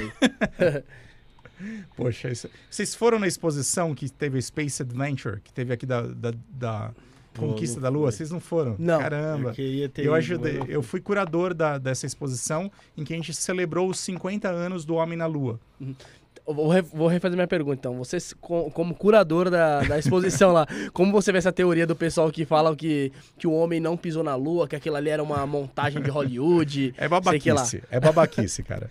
O, a gente consegue mostrar que, que o homem pisou na Lua, porque a gente consegue. Hoje, a gente tem. Bom, a gente consegue. Quando, quando o pessoal da Apollo, os astronautas da Apollo, das missões Apollo foram para a Lua, eles deixaram vários experimentos na superfície da Lua. Um deles é um, é um espelho especial que reflete a luz de volta para a Terra. Então hoje a gente consegue disparar um laser em direção à Lua, ele ser refletido nesse espelho e a gente detecta ele de volta aqui na Terra. Até aparece no episódio do Big Bang Theory, não sei se vocês viram. Não, não. Tem um episódio que o Sheldon tá lá atirando o laser na Lua. Tentando tirar laser, né? Tentando achar o espelho ali. E- Tentando achar o espelho. Então, a presença desse esse experimento simples que a gente consegue fazer mostra que a gente deixou um artefato na superfície da Lua. Mas mais que isso, hoje a gente tem telescópios e orbitadores na Lua que tiram fotos e mostram os locais de pouso da Apollo e conseguem mostrar ali, aqui pousou a Apollo, aqui está o jipinho lunar e aqui está tudo o que aconteceu. Então a gente consegue mostrar isso. E a gente tá quase E- voltando lá, né? Tá, falta pouco, né? Em princípio, em 2024 era para a gente voltar, parece que vai ter um atraso, né? É, o, a NASA está com o projeto com o projeto de voltar e colocar uma astronauta mulher na superfície da Lua. O objetivo era 2024, vai, tá- vai ter alguns atrasos, mas em breve a gente vai voltar com, seja pela NASA, seja pela por empresas privadas que também estão interessadas em mandar pessoas para a Lua e para Marte. Então isso vai acontecer muito em breve. Tem gente falando de exploração mineral na Lua. Você acha que isso aí A é China possível? está fazendo É. já o, aquele rover, o Chang'e. Ele, um dos objetivos dele foi exatamente explorar a mineralogia da, da Lua para ver se é economicamente viável explorar o, o- a, a Lua. Né? Então isso é uma discussão que está acontecendo agora, fazer astromineração. Né? Minerar a Lua, minerar asteroides. E tem muita gente dizendo que a mineração de asteroides ou da Lua vai ser responsável por produzir os primeiros trilionários aqui da Terra. Não sei se vocês viram Não Olhe para Cima, o filme, né? Relata bem ali, né? Então, no, no Sucesso, filme, é. e- eles têm o objetivo, o que acaba fudendo a vida de todo mundo é que eles resolvem explorar, Explorar os asteroides. o asteroide que está vindo bem impactar o planeta, né? Então, não é o objetivo da astromineração. O objetivo da astromineração, normalmente, é você explorar asteroides que estão circundando aqui no sistema solar, mandar sondas até eles que vão coletar os minerais e trazer de volta para a Terra. Explorar um asteroide que está vindo em rota de colisão é loucura, claro. Isso é só Hollywood para pensar, né? Mas é, é possível. Então, é isso eu acho que está chegando muito perto da gente fazer. Em Marte, a gente vai ter que fazer a astromineração para, como eu estava falando, para produzir o oxigênio, para produzir água para produzir combustível, a gente vai ter que minerar o planeta para produzir o combustível que a gente vai ter que trazer de volta. Então é uma tecnologia que hoje a gente está desenvolvendo e que eu acredito que vai estar disponível muito em breve. O, o, o Elon Musk, né? O pessoal, o pessoal comenta muito sobre a disputa que ele tem com. Qual é o nome do, do outro lá? Acho que é do. É com o Jeff Bezos. Ele é do. É da, Da Amazon. Da Amazon. Você vê essa disputa aí. É interessante pra, pra astrobiologia, pra ciência em geral? Ou você acha que é mais uma disputa ali de, de ego ali entre os dois ali? Bom, certamente é uma disputa de ego, mas é, para exploração espacial isso é positivo. Toda competição aí é boa, né? porque está sendo no processo de competição está sendo desenvolvendo, está sendo desenvolvida uma tecnologia nova de exploração espacial que vai permitir viagens mais baratas, mais eficientes, mais seguras e também essa essa essa ideia e essa ambição de produzir, de explorar o espaço comercialmente, eu acho que ela é interessante. Ela, claro, ela pode ser uma fonte de mais desigualdade, pode, porque vai produzir um trilionário, pode. Mas ao mesmo tempo ela pode ser uma fonte de, de produção de bens e de insumos para o nosso próprio planeta que podem ajudar, dependendo da forma como for usada, a minimizar desigualdades. Então, Uhum. eu não acho que a exploração. Tem muita gente que critica a exploração em si, dizendo que ela é injusta e vai produzir desigualdades. Não é a exploração que produz desigualdade, mas O é homem. como é o homem e como a gente trata isso, né? Então a questão eu acho que a gente tem que tratar de uma maneira eficiente e positiva. E se a gente tratar positivamente, eu acho que vai ser bom para todo mundo. Eu acho que tem que trazer algum bem social em, em si, essa grana toda, essa, essa coisa toda, né, Douglas? Não pode ser. Eu espero que seja. Bom, eu também acho que tem que trazer. é, se vai trazer é outra história, É. né? Daí depende das pessoas que estão fazendo, a- fazendo o processo de exploração e de. Enfim. E de estudo. É, enquanto. Enquanto, enquanto a gente tiver associado. Enquanto for um processo unicamente científico, a gente sabe que vai sempre trazer bem social. Porque o processo de produção de ciência sempre acaba trazendo, a longo prazo, bens para a sociedade. Seja para o desenvolvimento de conhecimento, desenvolvimento de produtos, desenvol- desenvolvimento de tecnologias. Tem muita gente que critica a exploração espacial dizendo que é jogar dinheiro fora, que a gente devia estar cuidando da fome na África. Nenhuma coisa, é, uma coisa não exclui a outra, Sim. né? A gente tem que fazer tudo. A gente sabe que o os processos, a corrida espacial e o processo de exploração espacial desenvolveu várias tecnologias Que que, hoje são usa- essenciais para a gente viver no nosso planeta. Se- O GPS que a gente usa nos nossos celulares é, é é fruto da tecnologia espacial. E só funciona por causa dos satélites que estão em nossa volta, do desenvolvimento de relógios superpotentes que, que são capazes de medir o tempo com uma fração de milionésimo de segundo. E tudo isso é tecnologia espacial. Então, e isso é usado para o bem, pro bem, pro bem social, no final das contas. Então, as coisas não são excludentes, né? elas são importantes. Tu- tudo é importante.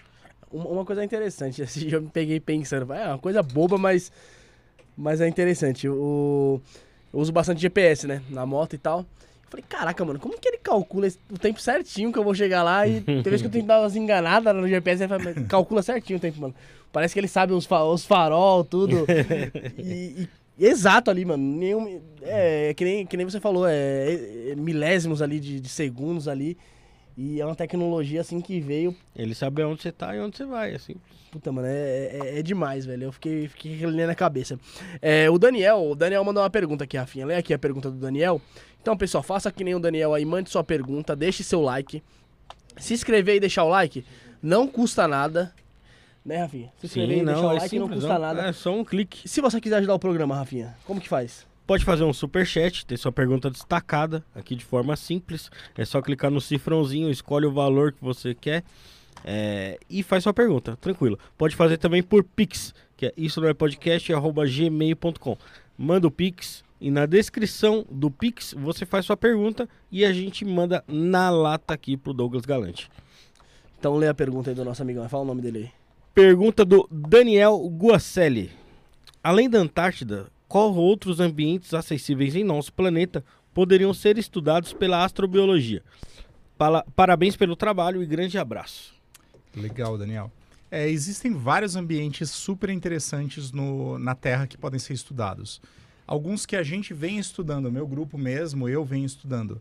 É, Antártica é um deles, então a gente tem um projeto de longo prazo, tanto na Península Antártica, onde, a gente tem, onde o Brasil tem uma base, nem todo mundo sabe, mas o Brasil tem uma base de pesquisa científica na Antártica, na Ilha Rei Jorge, que fica bem na península, na pontinha lá do continente. E a gente tem uma base também no continente, que é, o, é um módulo chamado Criosfera 1, que fica no meio da Antártica, que, que a gente usa para estudar a diversidade do, de ambientes que existem ali.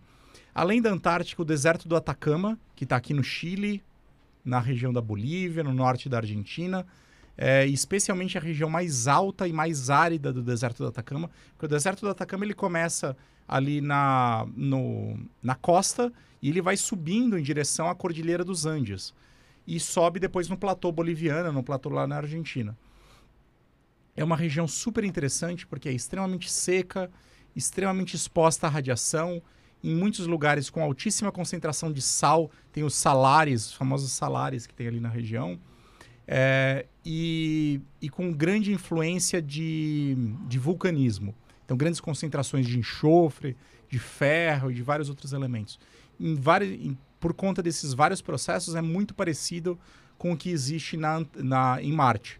Então, a gente usa o deserto do Atacama como um excelente análogo marciano outros ambientes. Aqui no, aqui no Brasil mesmo, a gente vem estudando, parece que, parece que não existe esses ambientes aqui no Brasil, mas a Caatinga, no norte e nordeste, região extremamente seca e árida, que a gente vem estudando também, a diversidade de vida que existe ali.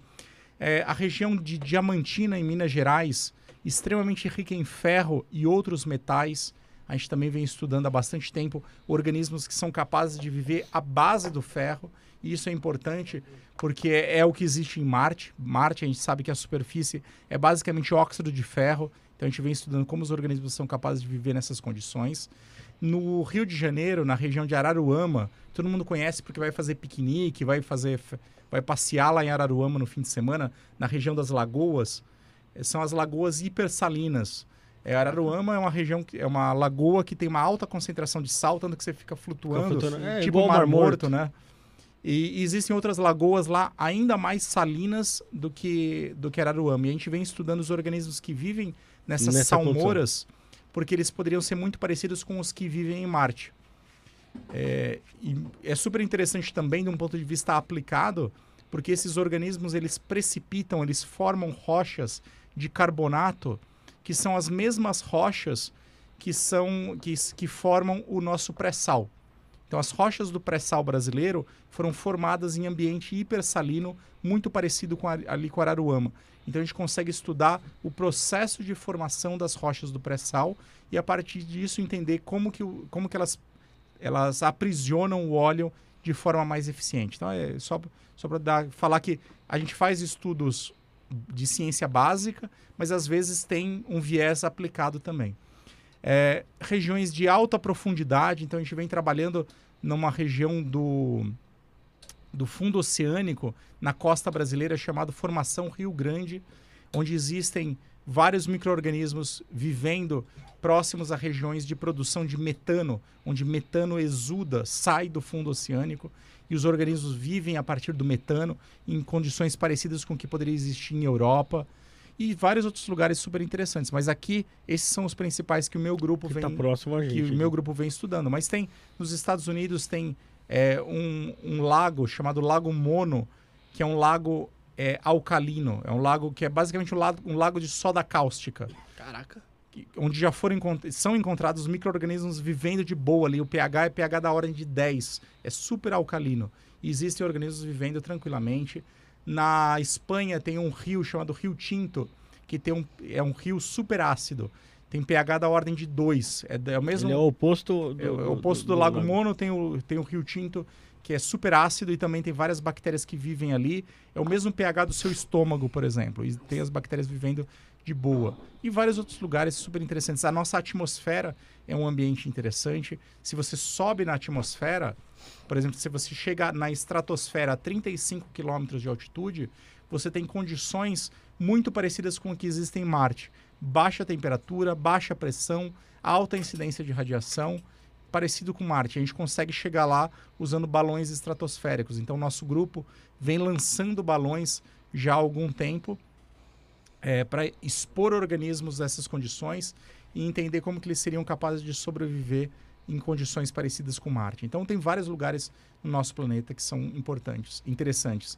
No, nos Andes, a gente já chegou até 6 mil metros de altitude para fazer coletas também, entender como que os organismos vivem nessas condições. Então, tem, tem cheio de Tem lugar um interessante no nosso planeta para estudar. Né? E, e nosso planeta é pequeno, né?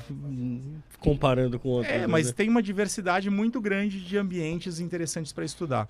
E isso é uma coisa legal da astrobiologia e da ciência, é que permite que a gente faça trabalhos em laboratório. Então, eu- o meu trabalho no dia a dia é no laboratório, mas também permite que eu faça essas viagens a lugares fantásticos e entender como que a natureza funciona em situ. Então, eu sempre gostei dessa, desse lado natu- da natureza.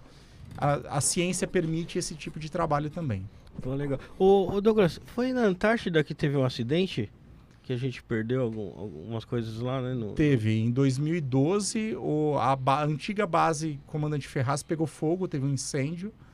é, e a gente, a gente perdeu. Um dos militares morreu durante o incêndio, tentando apagar, um, tentando apagar o incêndio. Então a gente perdeu a base, ela veio abaixo, pegou fogo é, e teve que ser reconstruída. Por algum tempo foi instalado alguns módulos emergenciais, então a gente comprou é, uma base, basicamente uma base pré-fabricada, Uhum. e a gente operou por quantos anos? De 2012 até 2019.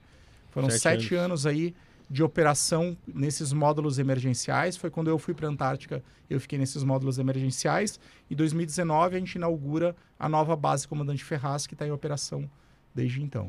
E, Douglas, a gente, você falou que gosta de estudar esses ambientes e tal, mas a gente vê que a Antártida é super inóspito, né? Como que é, como que as pessoas vivem ali? Tem gente que mora. Tem até o Instagram de uma menina. Caramba, vou, vou pegar o nome. O Instagram não, desculpa, TikTok de uma menina. Vou pegar o nome dela aqui agora.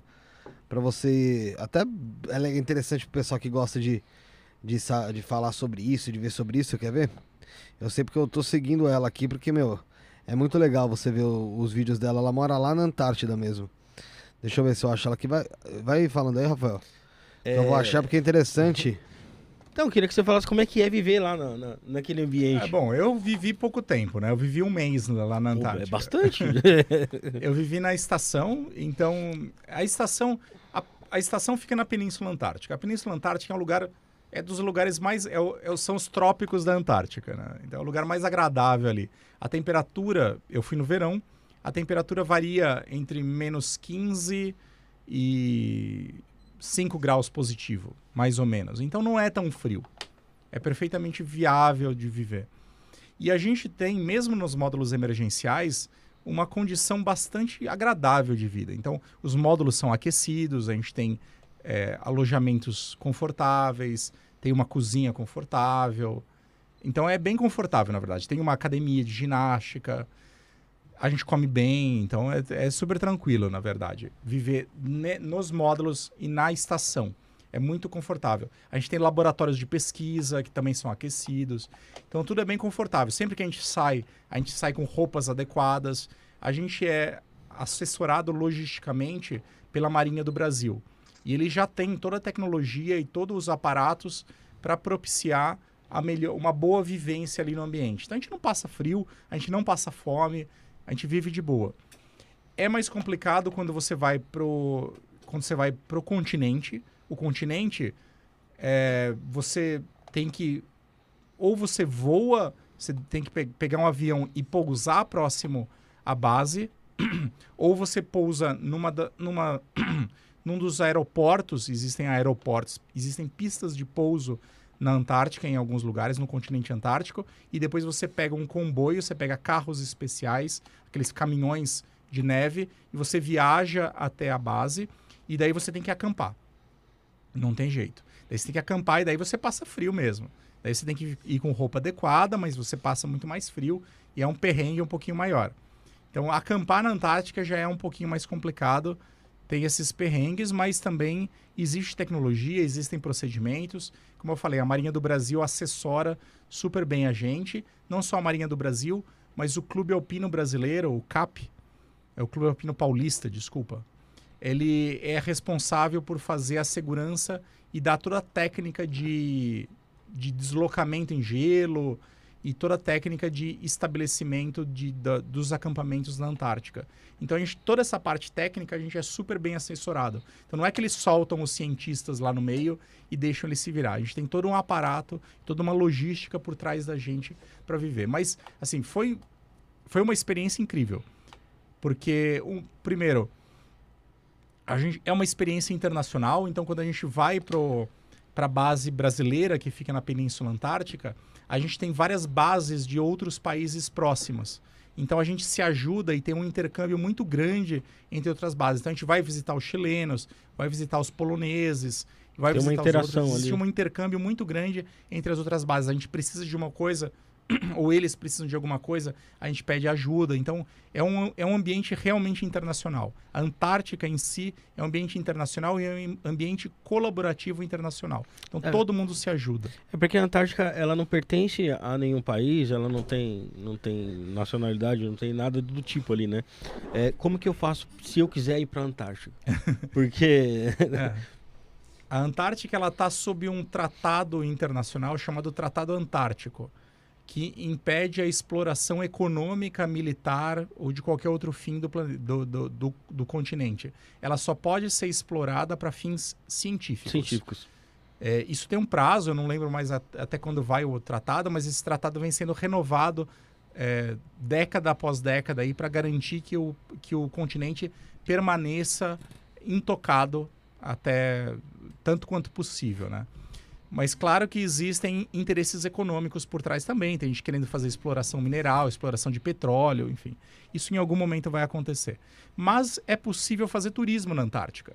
Então, quem tem interesse em visitar a Antártica e, e tem dinheiro para isso, pode comprar um cruzeiro que vai até as ilhas, as- vai no verão, né? tem que ser no verão, Uhum. quando o mar está descongelado, vai até as ilhas oceânicas e é super legal, por exemplo, uma das ilhas mais bonitas que tem na, na região da Península Antártica é a ilha chamada Deception. É uma ilha vulcânica, então ela é, ela é uma ilha que ela é uma antiga cratera vulcânica que o mar entrou dentro da cratera. Então o navio entra dentro da cratera vulcânica, você pode parar ali dentro, descer do navio e visitar as águas quentes. Então você pode tomar um banho de água quente na Antártica com os pinguinzinhos assim em volta. Isso você pode fazer comercialmente. E dá para fazer de, de forma turística. E dá para, inclusive, ir pro continente. Não sei se vocês já viram, mas existe uma maratona antártica. Então tem uma maratona que, que sai, de- que chega no Polo Sul. É Uma corrida mesmo, uma corrida pelo, em cima do gelo, que é, um, que é totalmente turístico, comercial. Então é possível. É caro. É bastante caro viajar para lá. Né? Quanto ao TikTok da menina, eu perdi. Ah, tá Não bom. sei qual. Procurei pra caramba, mas é uma ruiva. Ela morava. Eu não lembro, acho que era na Inglaterra e aí o marido dela é militar. Foi Aham. transferido Ah, eu já pra- vi. Já foi? Já Eu viu? já vi. Ela, é- mas ela mora na Sibéria, Não, não, não, não, não. Não é não. não? Não, é na Antártida mesmo. É, ela mora lá. E, cara, ela mostra umas coisas assim, sobre o frio, coisas às vezes de menos 50 graus. É, então, então ela deve viver no continente mesmo. É, ela vive lá e assim, ela falou, ela falou que a vida lá é normal. Tipo, a aula só é cancelada lá se é- tá acima de menos 50 graus. ela falou isso mesmo, né? Que só É. cancelada as aulas, porque senão nunca vai ter aula. Assim, mas e que menos 23, menos 20 é tipo. De boas, é um é, verãozão. é, é, é verão. Eu falei, meu, eu morreria num lugar desse. É, o continente é duro. Os, os russos, sendo, russos, sendo bons russos, né?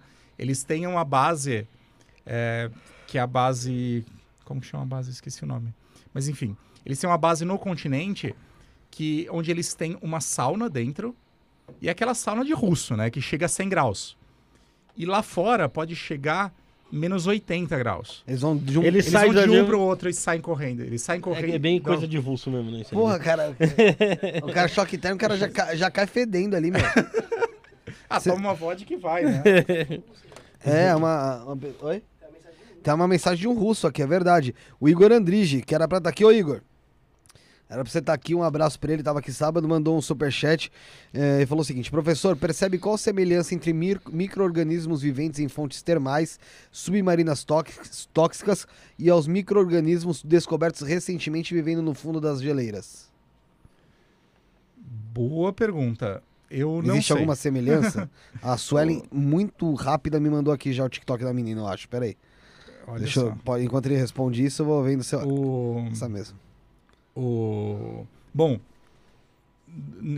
em um lago na Antártica tem um, tem um lago, um lago subglacial na Antártica. Debaixo da camada de gelo, da capa de gelo antártica, a 4 km de profundidade, foi encontrado um lago chamado Lago Vostok, que é basicamente um bolsão de água líquida debaixo do gelo da Antártica. Isso foi encontrado algumas décadas atrás por radares que detectaram isso. E por anos, por década, os russos têm uma estação de, uma estação de pesquisa no topo desse lago, chamada Estação Vostok. Eles perfuraram o gelo de maneira a chegar até o lago, porque eles queriam estudar a composição do lago e procurar por, por algum tipo de micro-organismo que existisse ali debaixo. Porque esse lago está isolado do resto do planeta há pelo menos 30 milhões de anos. Poxa, então. E a é- ideia era falar, cara, estudar o que existe ali dentro é a mesma coisa que estudar o passado, é uma cápsula do tempo, né? Então eles fizeram essa perfuração e quando eles chegaram no lago, eles foram estudar os micro-organismos que existiam e um dos micro-organismos que eles encontraram foi exatamente um organismo termofílico, um organismo que gosta de viver em ambientes quentes, que normalmente está associado a essas fontes hidrotermais, como as fontes hidrotermais submarinas que o Igor comentou. Então é super bizarro. Foi encontrado na Antártica, no meio do gelo, um organismo que gosta de viver De num calor. ambiente quente. Isso até hoje ainda não está bem resolvido, mas uma das hipóteses é que dentro do lago existe uma fonte hidrotermal. Mas é uma hipótese que ainda não foi comprovada. Então, esses organismos termofílicos às vezes são encontrados em geleiras de forma bizarra desse jeito. E o pessoal tá falando aqui, ó, será que alguém toma banho a menos 50 graus, o Clássico Camargo? As casas lá é a mesma temperatura que você tá na sua casa. Ela é totalmente... Sim. É, o- O- as bases elas são super confortáveis, super isoladas, então você vive lá dentro Porém- a 24 graus tranquilamente. porém, colocou a cara pra fora. É, não, tanto que quando a gente estava na nossa base brasileira, o que a gente tem lá dentro é super confortável, você fica de shorts, camiseta. É, na hora de sair tem uma tem uma uma sala de vestimento onde ficam as roupas especiais, que é uma sala aquecida e seca, onde você se veste, su- fica super quentinho e só daí você passa por uma eclusa e sai para o ambiente gelado. Tem Na uma volta- adaptação. na- tem uma adaptação. E na volta é a mesma coisa. Você entra, passa por essa eclusa, tira a roupa, coloca a sua roupa para secar e entra depois para dentro. Então dentro é super confortável. não- você não passa frio. O, a menina chama Stephanie D'Arezzo. Vou Tá? procurar depois. Só pra deixar, depois eu te mando. Galera, você que tá assistindo, deixa o seu like no vídeo, não custa nada. Você curte o programa? Compartilha aí, compartilha no grupo da tua família, no grupo de amigos aí, compartilha pro pessoal. Como eu faço pra compartilhar assim? Você tá assistindo no celular? Tá vendo aqui embaixo? Tem, primeiro você vai dar o likezinho. Deu like, aí tem lá compartilhar, compa copia o link e joga lá no grupo da família. Joga também no teu Instagram, põe lá no Stories lá, mostra que você tá assistindo aqui o Isto Não é Podcast, tá bom? É, Douglas, e a, a tal da Atlanti, Atlanti, Atlântida, né? Não, é, é? Não. Cidade Submersa lá? É Atlântida. Atl- Atlântida, é Atlântida, isso. E qual, qual que é? Dizem que existiu, outros falam que não existiu. Não O que a gente pode esperar? É- Isso é uma história, né? Isso é uma história. Existe alguma comprovação de alguma não, coisa? Não, não existe nenhuma comprovação de que existiu um continente perdido ou nada parecido com isso. Então, não. Basicamente, não. Não existe nada disso. É uma história. O que a gente sabe que já foi encontrado são resquícios de civilizações submersas em alguns lugares na costa do Japão, que eu já vi, que foram encontradas algumas cidades sub- submersas, mas não é que era um continente. É só uma região É que uma tá ilha, submersa. alguma coisa assim. É. que- E ali é, é, é uma península mesmo, né? Aquela região, né? É, então, é muito fácil sub- ter alguma coisa que vá submergir. Mas um continente inteiro que submergiu, ou uma ilha inteira desse tipo que submergiu, não tem nenhuma comprovação, nada que aconteceu. De É uma civilização, história, né? É, uma civilização que se perdeu, nada disso. Isso é história. A Poliana pediu pra você falar um pouco mais. A Poliana que tá no nosso grupo do WhatsApp. Você quer entrar no grupo do WhatsApp, tá no Stories também no nosso Instagram, tá? Então vai lá no Instagram lá que eu vou colocar o, o link do grupo do WhatsApp pra você entrar e bater um papo. Não para o grupo lá, hein, Rafael? Não para, tá? É. 100 por hora. Então você vai lá, ah, vai lá que tá lá o pessoal, a Poliana, o Edson, a Cris, a Ju, tem quem mais tá lá? Josiel, o Josiel mas tá lá. José não conta. Bom, é, pediu pra você falar um pouco mais sobre a Fossa das Marianas. É verdade que existem seres que habitam lá? A Fossa das Marianas. Bom, Seres tem, né? Lógico que tem, né? Mas. A Fossa das Marianas é, é o lugar mais profundo que existe na crosta da Terra, na, na superfície do nosso planeta. Ela está a 11 quilômetros abaixo do nível do mar, né? É, aproximadamente 11 quilômetros. É uma região de subducção em que as placas estão se encontrando e as placas tectônicas estão se encontrando e afundando e geram essa fossa. É, a pressão é muito alta, né? A cada 10 metros que você mergulha no oceano, você aumenta a pressão em uma atmosfera. Então você imagina mergulhar 11 mil metros, né? É. São muitas atmosferas. Então a pressão, é, a pressão é muito forte. É muito difícil você ter algum tipo de vida ali, mas existe vida.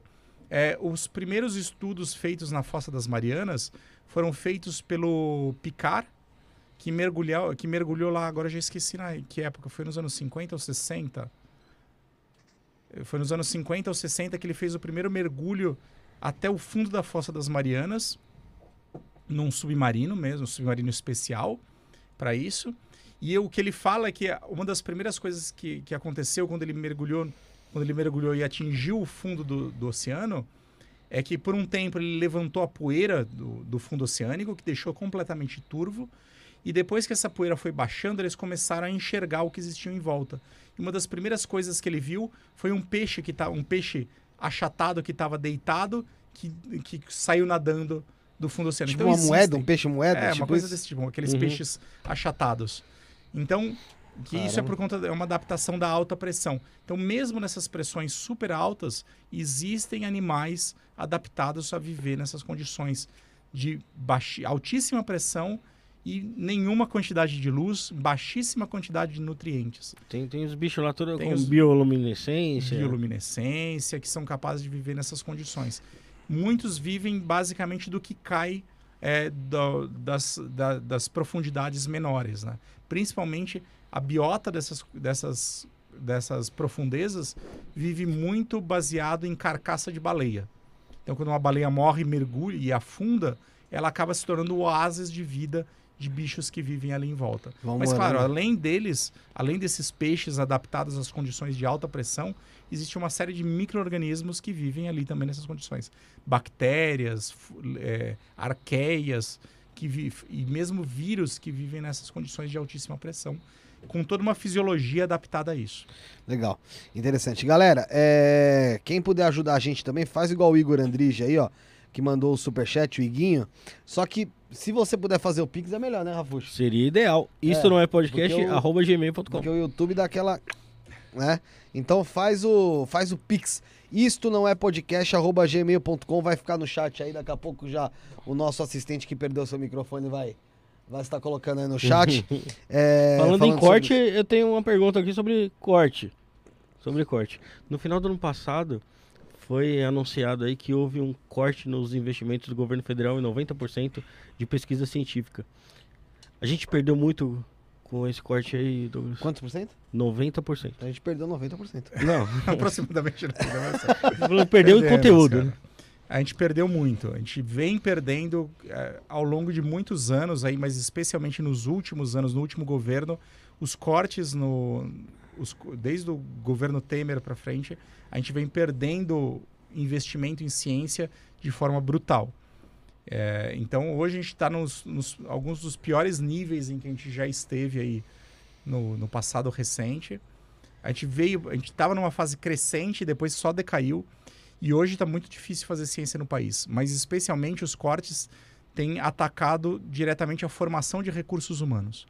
Porque uma boa parte da, para quem não entende de como se faz ciência, aqui no Brasil e em vários outros lugares, a gente faz ciência a partir do, de estudantes de mestrado, doutorado e estagiários de pós-doutorado. E esses, essas pessoas que estão fazendo seus mestrados e doutorados, elas, o trabalho delas é o estudo.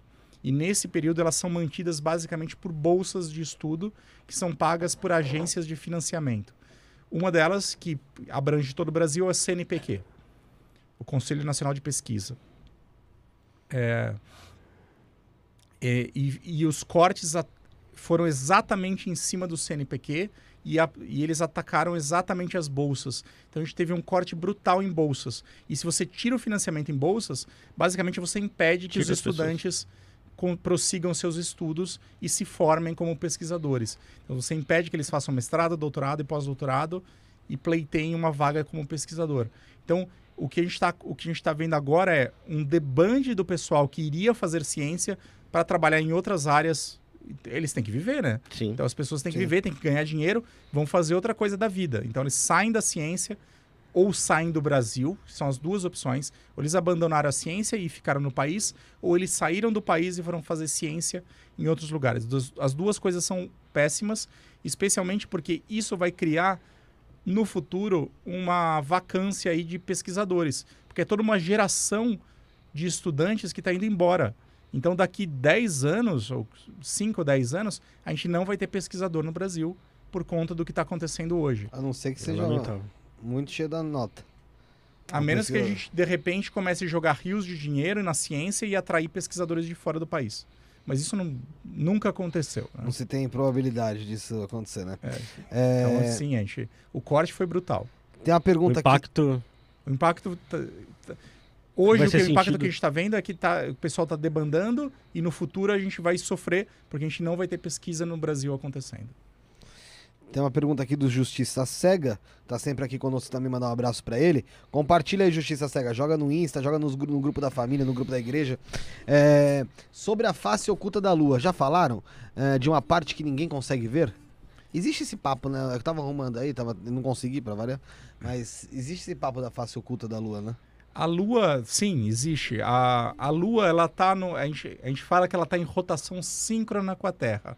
Então, conforme ela, o, conforme ela gira em torno do planeta, ela gira de forma sincrônica, de forma que uma, a As- face dela, a mesma face. Ela não vai sempre olhando. girando, né? Ela não ela gira na velocidade certinha, de forma que ela fique sempre olhando para o mesmo lado para a Terra. Um- um- tem uma Então, parte da lua que a gente Então, tem nunca uma viu. parte que está atrás. A gente já viu porque a gente mandou sondas, Não, claro. a gente né? aqui, a gente. de- É, daqui da Terra, a Ah. gente, se você olha para a Lua e se você, se os nossos antepassados olharam para a Lua, eles iam ver exatamente aquela mesma face. Eu não sei se eu vejo um coelho quando eu olho para a Lua. Né? Sério? Eu nunca Você nunca vi nada- não, olha para a Lua. reparei. É que eu sou míope de dar dó, né? Então eu vejo um borrão, na verdade. Mas se eu ponho meu óculos, eu vejo um coelhinho. Esse coelho, que é o que o pessoal falava que era o São Jorge.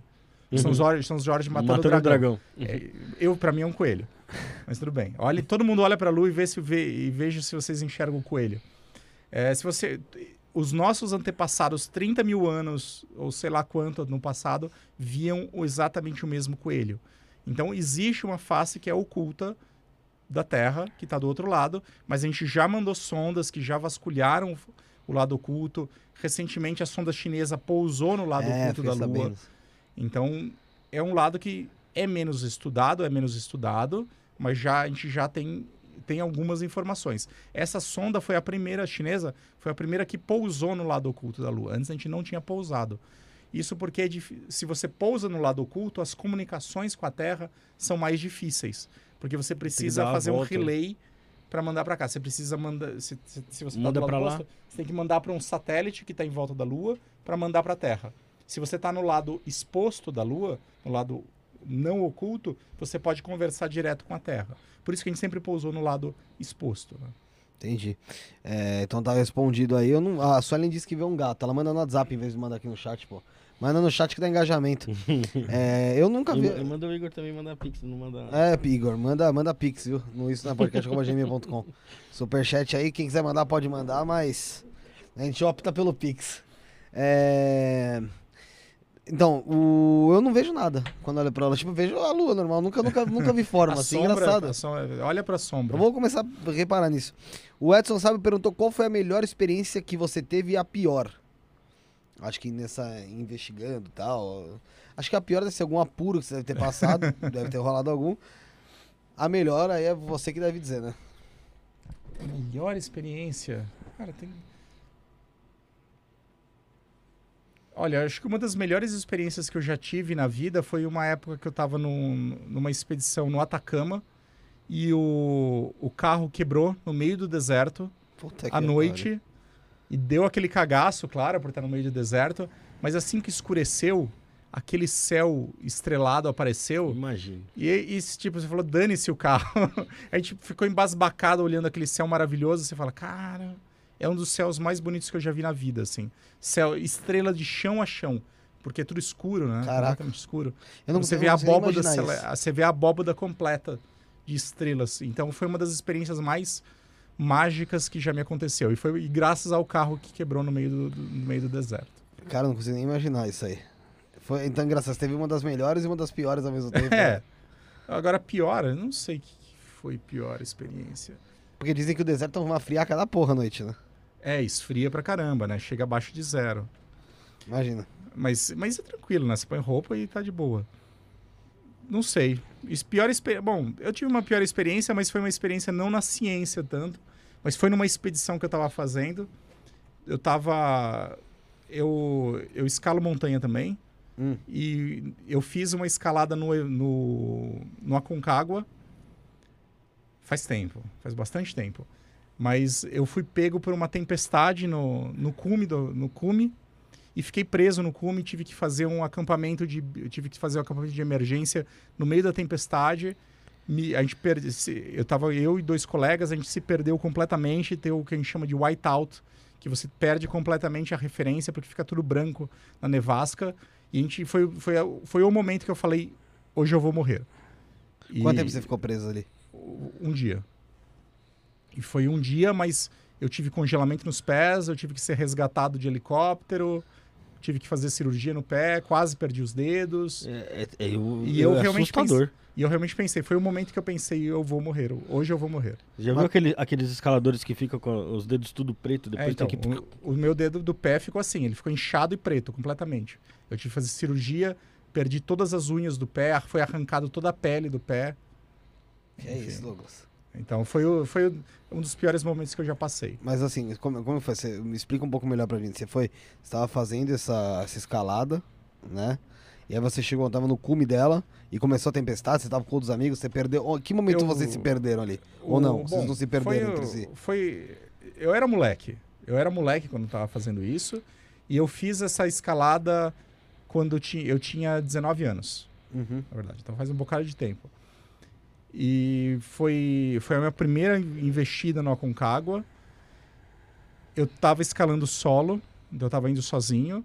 No dia de cume, eu me associei a um americano e um alemão e a gente subiu juntos. É, só que a gente subiu juntos e eu fi, e teve vários erros, né? Então, é- quando essas coisas acontecem é porque a gente tem vários erros estratégicos. Um deles é eu saí de muito, eu comecei muito tarde, Uhum. porque escala, o ataque ao cume demora tipicamente de 10 a 12 horas para você chegar até o cume. Então eu comecei muito tarde e no Aconcagua, depois das 3 da tarde, é típico se formarem tempestades na região do cume. Uhum. Então isso estava acontecendo na época. Então eu comecei muito tarde e eu não levei eh, um fogareiro para o cume. Eu decidi, eu decidi subir mais leve. Então eu- ao invés de levar um fogareiro, eu levei simplesmente duas garrafas térmicas de água, mas eu não levei o fogareiro, porque lá para fazer água no Aconcagua você tem que descongelar ge- neve. Não Uhum. tem água líquida, né? É muito frio. Então você tem que descongelar a neve. Então, ao invés de levar o fogareiro para descongelar a água, eu levei o, As garrafas. as garrafas térmicas. Bom, com essa demora para chegar no cume e depois a gente chegou no cume no meio da tempestade, como a gente começou a descer, a gente deu o whiteout, a gente ficou preso. A gente teve que fazer um acampamento de emergência a 6.400 metros de altitude. Nesse período, toda a água, mesmo da garrafa térmica, já tinha congelado. Puta que pariu. Quando congela a água, você começa a passar por um. Você começa a desidratar, e se desidrata muito rápido nessa altitude. Tem uma regra de, de montanha, de alta montanha, que diz que para cada mil metros de altitude que você sobe, você tem que consumir um litro de água. Então, se você está a 6 mil metros, Seis. tem que, são 6 litros por dia. Então, é muita água que você tem que tomar. Congelou, não tome mais água, começa o processo de desidra- desidratação, você começa a perder, é, ter vasoconstrição periférica, então seu- seus vasos começam a contrair, é, se contrair nas periferias, então nos dedos, no nariz, na Sensibilidade vai orelha. pro saco. Sensibilidade vai para o saco, nisso a gente teve congelamento. O meu colega que estava junto perdeu todos os dedos do pé. Perdeu? Perdeu todos, os- teve, perdeu todos os dedos. E, no eu tive caso, sorte, não você- perdi, eu não perdi dedo nenhum, felizmente, mas tive que fazer cirurgia, perdi um pouco da sensibilidade, mas tudo voltou relativamente ao normal. Hoje em dia, ok. Ok. Voltei a escalar. Mas, e, e como foi o resgate? Eu eu consegui descer, eu de 6.400 metros a gente esperou, a gente esperou a tempestade passar no dia seguinte, a gente conseguiu descer, fiz, conseguimos descer até o acampamento de altitude. Nisso eu já não senti o meu pé. Então eu- a gente desceu até 5 mil, até 6 mil me- 5.800. Lá tinha um guarda-parque, ele olhou meu pé, ele falou: desce, seu pé tá completamente congelado, desce antes que ele comece a inchar, porque você Mas não vai mais eu- eu conseguir não- andar. Mas ali na hora que você tá com o cara, você- vamos supor, alguém ah, põe uma fo- fogueira, alguma coisa, você se aquece, ele já não retorna? Não pode. O momento que descongela, ele incha. Porque ele, porque ele Ah. causa dano no tecido. Quando você congela, você quebra as paredes da célula e ele vai inchar. Então, o que ele falou, tá congelado, eu desci correndo até o acampamento base, que está a 4.400 metros. Do acampamento base, tem uma base, tem um pequeno hospital de campanha. Lá ele fez meu descongelamento, usando água, fez reidratação usando soro. E lá ele chamou o helicóptero. Porque até lá o helicóptero chega. E daí eu desci de helicóptero. E teu amigo perdeu todos os dedos. Perdeu todos os dedos. Poxa, meu. Mas continua escalando. E continua escalando. O Então Igor- foi um pior perrengue que eu já passei. Pô, aí, foi puta essa. perrengue, né?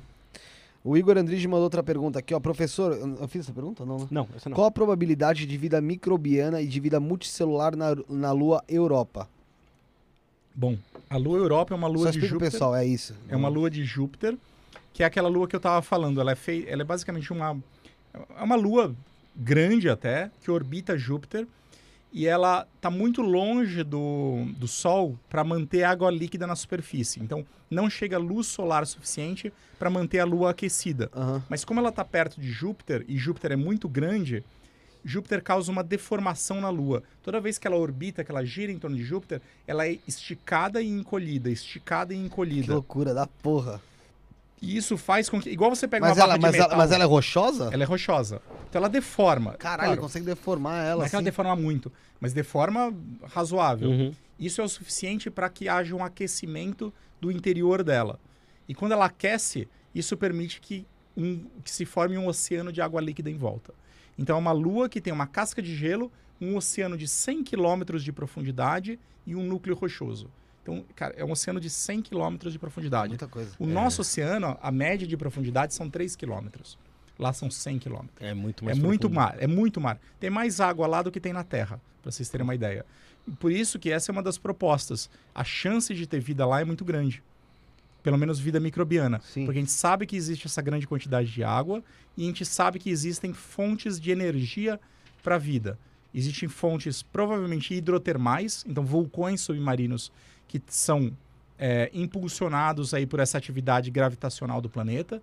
E existem fontes é, radio, radiolíticas, que são, é, por exemplo, urânio, tório, potássio e outros minerais é, radio- é, radioativos que emitem radiação e nesse processo de emissão da radiação eles quebram a água e produzem produtos que podem ser aproveitados pelas bactérias.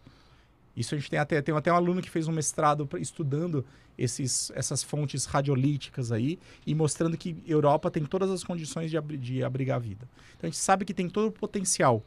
Essa futura sonda que vai para a Europa, a Europa Clipper, vai tentar detectar sinais de vida e o que a gente espera é que no futuro a gente tenha condições de perfurar essa camada de gelo e chegar até o oceano. Mas a gente ainda não tem tecnologia para isso. Caramba, cara. Mas, mas assim, é, é- é uma possibilidade até que futuramente a gente consiga colonizar um lugar desse?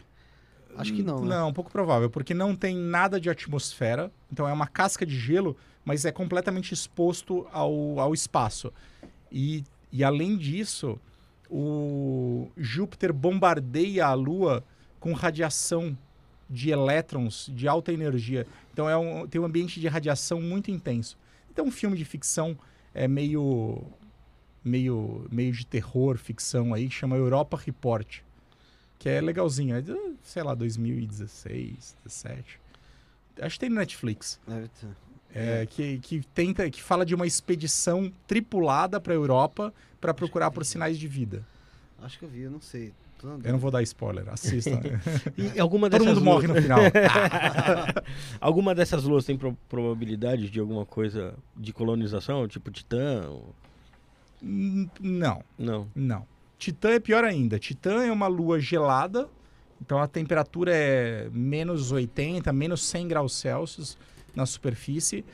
É, a atmosfera é espessa, então ele tem uma atmosfera, mas é uma atmosfera feita basicamente de metano e de etano, então de hidrocarbonetos, basicamente gás de cozinha, é o que é a atmosfera ali.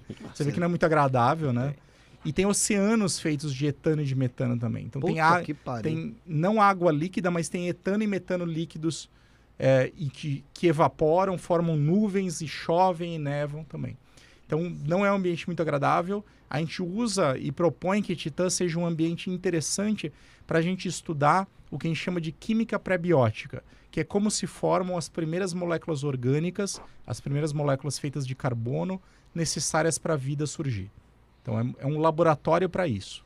Ô Douglas, a gente já falou de escavação, a gente falou de pré-sal, eu me lembrei de uma coisa. Só antes de você falar, Rafael, lê o Pix aí, mandaram o Pix aí. Mandaram o Pix aqui, é o Edson Aparecido S. Nascimento. Ele mandou só a seguinte sabe. frase: Lula ladrão. Lula ladrão? É. Tá bom. Tá. Faça Valeu, igual o obrigado, Edson, faça igual o Edson. Manda o Pix aí, isto não é podcast, arroba gmail.com, tá no chat aí pra ajudar a gente, qualquer valor já ajuda. Fala aí, Rafael. É, a gente falou de pré-sal, de escavação, eu lembrei de uma coisa. É, que muita gente fala que o petróleo é feito de material biológico. Sim. Isso, isso é, é isso mesmo, né? Da onde veio esse material biológico? É verdade. É, tem diferentes fontes, né? Então é, é- o petróleo é uma forma processada de matéria orgânica. Então, basicamente, se você pegar matéria orgânica, se você pegar plantas, se você pegar animais e soterrar e deixar que a temperatura e a pressão ajam por bastante tempo, eles vão formar primeiro uma gosma, um betumen, e depois ele vai formar, acabar formando óleo. Então tem diferentes fontes para petróleo. Tem alguns petróleos que são de vegetação, tem outros que são de animais, então tem petróleo de dinossauro, petróleo de planta, tem petróleo de cianobactérias, de algas, então tem diferentes fontes. E estudando a composição do petróleo, você pode mais ou menos saber qual é essa fonte dos- do, do- do orgânica que deu origem a ela. Mas é de fato. É de- ele é de origem é, de vida do passado. Então um dia a gente vai ser petróleo de uma. Dependendo de como você for enterrado, sim. Queria eu. É... Falar pro pessoal também, ô Bruno, dar o recadinho do Cortes do Isso na Podcast, né? Bastante corte legal lá. Principalmente você curte assunto policial lá. Esse último programa aí, bicho, bicho pegou. Tem mais um Pix aqui. Mais um? Dessa vez um, um mais interessante. É... Você não pode julgar os, os Pix, Rafael. Ah, mas eu jogo. É não mais interessante, jeito. interessante. Não É, pelo menos é uma pergunta, né? Tudo bem. Giliard Marinho de Almeida foi o cara que perguntou. É, ele, ele perguntou, para, primeiro ele parabenizou. Parabéns, Galante, você é um dos maiores astrobiólogos do Brasil. Se Deus quiser, pretendo fazer doutorado com você e sua equipe. Viva a ciência. Na verdade, não foi uma É, pergunta. então você. Mas, Bom, mas eu foi uma mensagem legal. Mensagem Eu legal. conheço o Guilherme bastante bem. Estou esperando você, Guilherme. Venha logo trabalhar com a gente. E depois eu respondo o seu WhatsApp. Eu sei que eu tô te devendo, mas não, não deu para responder hoje à tarde. Correria, correria. É, mais uma pergunta aqui do Iguinho. O Igor Andrige, ele falou: Professor, discorra um pouco, por favor, sobre a utilização do tartígrado na ciência, inclusive nos estudos astrobiológicos atuais. Beleza. Tardígrado. O tardígrado, ou também conhecido, Tardígrado. como, também conhecido como urso d'água, é um bichinho, é um animal microscópico. Ele tem meio milímetro, mais ou menos, de tamanho, ou menos. É bem pequeno, 500 microns ou menos. Ele é um animal que vive aí comendo algas e comendo bactérias por aí afora. Ele vive em qualquer lugar onde tem um pouco de umidade. Então, é muito comum você encontrar no meio de musgo, no meio de plantas, na calha, da, na calha das casas. É, é fácil encontrar. Se você pega um musgo e coloca no microscópio, é muito comum você encontrar esses bichinhos Ele vivendo. parece uma largatinha, né? Ele, sei lá, é um bichinho com várias patinhas. É. Parece uma- um pouco uma lagarta. Que tem um, um bico na ponta. É super simpático. E o interessante do tardígrado, primeiro, ele é super bem estudado, ele já foi sequenciado, a gente conhece todos os genes dele. E ele é um organismo extremófilo. Ele é capaz de viver em vários ambientes extremos. E ele, quando você pe quando ele perde água, ele entra num, num estado de proteção que a gente chama de encistamento, em que ele se protege e ele é capaz de sobreviver a altas doses de radiação, a dessecação, a, a variações de temperatura. Basicamente, você pode cozinhar o bicho que ele fica vivo. E ele já foi levado, inclusive, para a Estação Espacial Internacional e colocado expo- exposto diretamente ao espaço e sobreviveu de boas. Porra. Então ele é um modelo de vida é, macroscópica aí, né? Porque não é um microorganismo, é vida macroscópica e de um animal que é capaz de viver nos mais diferentes ambientes e sobreviver às condições espaciais. Então a gente consegue hoje estudar quais genes deles são responsáveis por conferir essa proteção e entender direito como poderia funcionar e talvez até no futuro ajudar a gente a desenvolver eh, modificações genéticas em humanos que poderiam permitir a sobrevivência nessas condições. Então ele é super importante por isso, por ser um modelo animal de extremófilo. Entendi. Deixa eu ver se tem mais alguma coisa aqui no chat. Enquanto isso, vai dando alguns recados aí, Rafael, que aí a gente vai fazer outras perguntas. É, a gente pode falar sobre o grupo do Telegram, que tá bombando lá. Não tá, não. Não tá, Não, não. não, tá, o não. WhatsApp tá te- melhor. É verdade, o WhatsApp tá melhor. Tá no né? history do, do Instagram. Do Telegram É, tá na descrição aí. No nosso, no nosso Instagram, você vai lá no arroba isso não é podcast, É você aí. vai lá e tem o link do grupo do WhatsApp, Tá uma que putaria tá ali. bombando muito mais do que o do Telegram hoje. O pessoal não usa né? muito Telegram, não, né? Eu não E é, uso, é pelo tão bom. Eu acho tão bom. Nossa, eu acho bom pra caramba. O legal do grupo do Telegram é que você pode colocar lá Duas mil pessoas. duas mil pessoas. dois-. É. 3 mil, 4 mil. Tem grupo com 98 mil pessoas. Caramba. Tudo bem, que aí ninguém É, não vê porra nenhuma, né? Se cada um Essa é a falar verdade. oi. É, é. O pessoal tá falando que você devia ter feito uma biografia ou um livro, um filme sobre o seu caso aí no. na. nas- quando você escalou lá e quase se fudeu. É aqui, ó. é, o, o Igor Andrich falou que só vai mandar um pix quando o Rafael não tiver. É, Rafael. É, Narizinho tá falando que o Lula vai ser presidente. O Edson perguntando se existe ET mesmo. Não tem nada que comprove ainda a existência de, de ET, né, o, Douglas? Não, não tem nenhuma evidência científica de que existe, nem que existe vida microbiana extraterrestre, nunca foi encontrado até hoje nenhum indício de vida microbiana, quanto mais de vida inteligente extraterrestre. Entendi. O, o, o Linus tá aqui perguntando, é Linus ou Alinus, é verdade que no caso de uma catástrofe nuclear, as baratas seriam o único animal a sobreviver? Único animal? Olha, os tardígrados estão aí também, né? Então, É. não duvide deles. Não, eu acho que existem outros aí. Bom, Mas por- depende do nível a da barata, catástrofe. Por que a barata sobreviveria? Ela tem um... Ela é altamente resistente à radiação ionizante também. Mas a minha, eu aposto muito mais nas bactérias. As baratas são fichinha. A, a Deinococcus radiodurans, aquela bactéria que eu falei, ela sobrevive a doses de radiação ionizante é, 10 mil vezes maior do que um ser humano sobreviveria. Então, essas bactérias ficariam aí de boa, tranquilamente, enquanto as baratas iam ter fritado também. Ô, ô, Douglas, Chernobyl pode ser um lugar inóspito aí de pesquisa para pra... Foi isolado, por exemplo, um fungo, um fungo negro, que ele produz melanina, por isso ele é negro, é, em Chernobyl, que alti- altamente resistente à radiação ionizante que o pessoal está estudando. Então, sim, é um lugar interessante. Esses lugares de desastres naturais, é, desastres humanos, também são interessantes de serem estudados.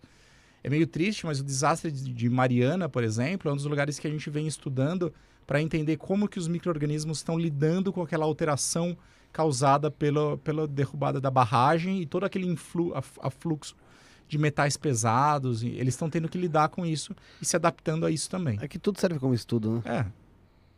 Cientista, cientista é foda, Não, né? mas até- Se diverte com qualquer coisa. Tragédia pode ser usado, tudo acaba sendo sendo utilizado Pode, como, a gente sempre tem alguma coisa a aprender, né? né? Eu, eu tava O- vendo esses dias uma reportagem que o navio do Titanic está sendo detonado por um- umas bactérias que comem ferro, que apareceu lá e nos últimos 10 anos está acabando com o navio. Sim.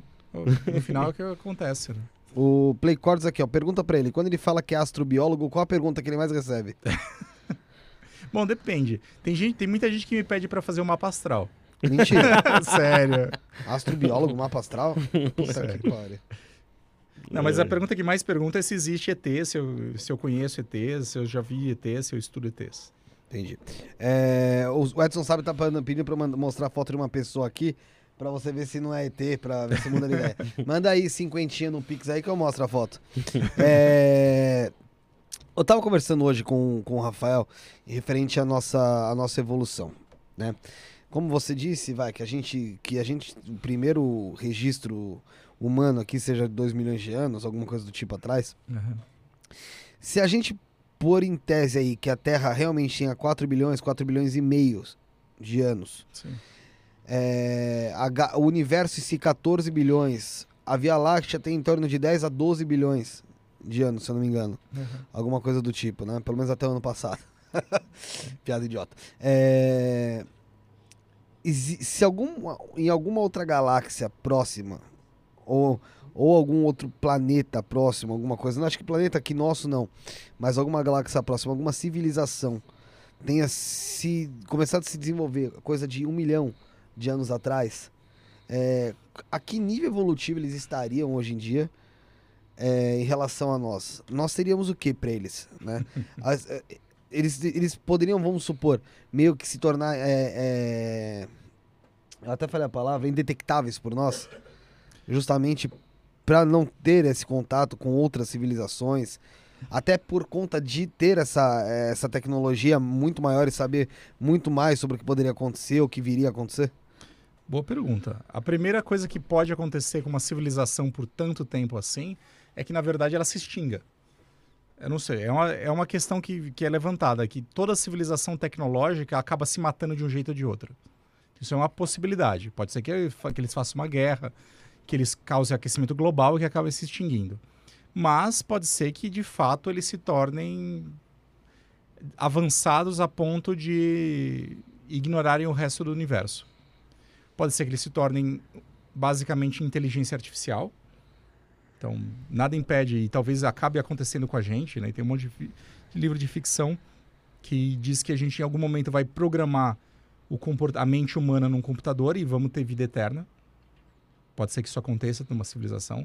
Então, eu não sei. Eh, O fato é que a gente não.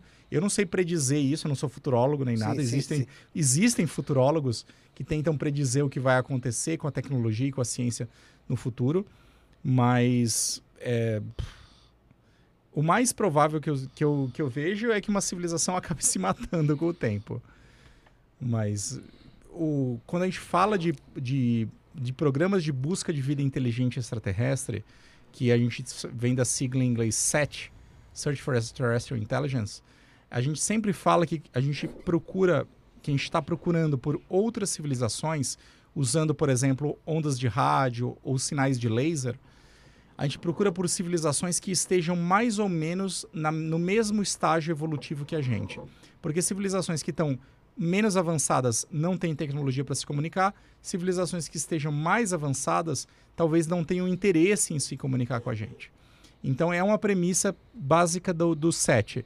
A gente procura civilizações mais ou menos no mesmo estágio, porque a gente É imagina um que puta civilizações- filtro já, né? é. Puta filtro, porque teria que ter uma coincidência muito Uhum. grande deles estarem no mesmo estágio, com o mesmo tipo de tecnologia que a gente.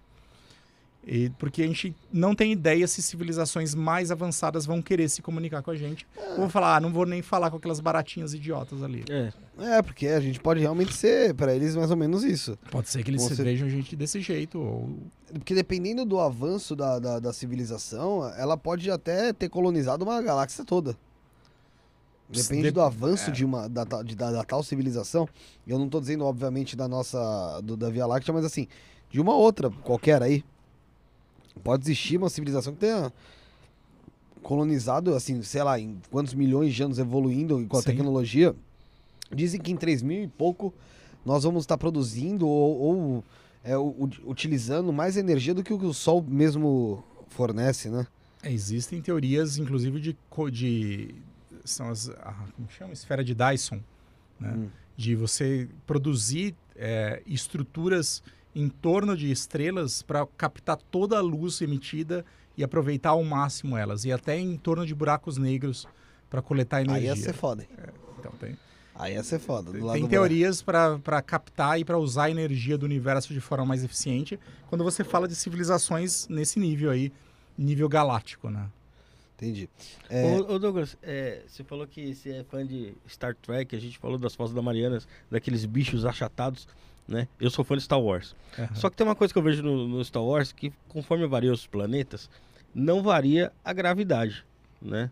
É verdade. A gente tem seres ali bem parecidos com, com os nossos e tal, e não sai pulando, nem, nem assim. Como que seria a, a diferença de um ser humano vivendo num ambiente com, uma- com um planeta de massa gigante, com, com supergravidade, ou então com menos gravidade? Como que seria?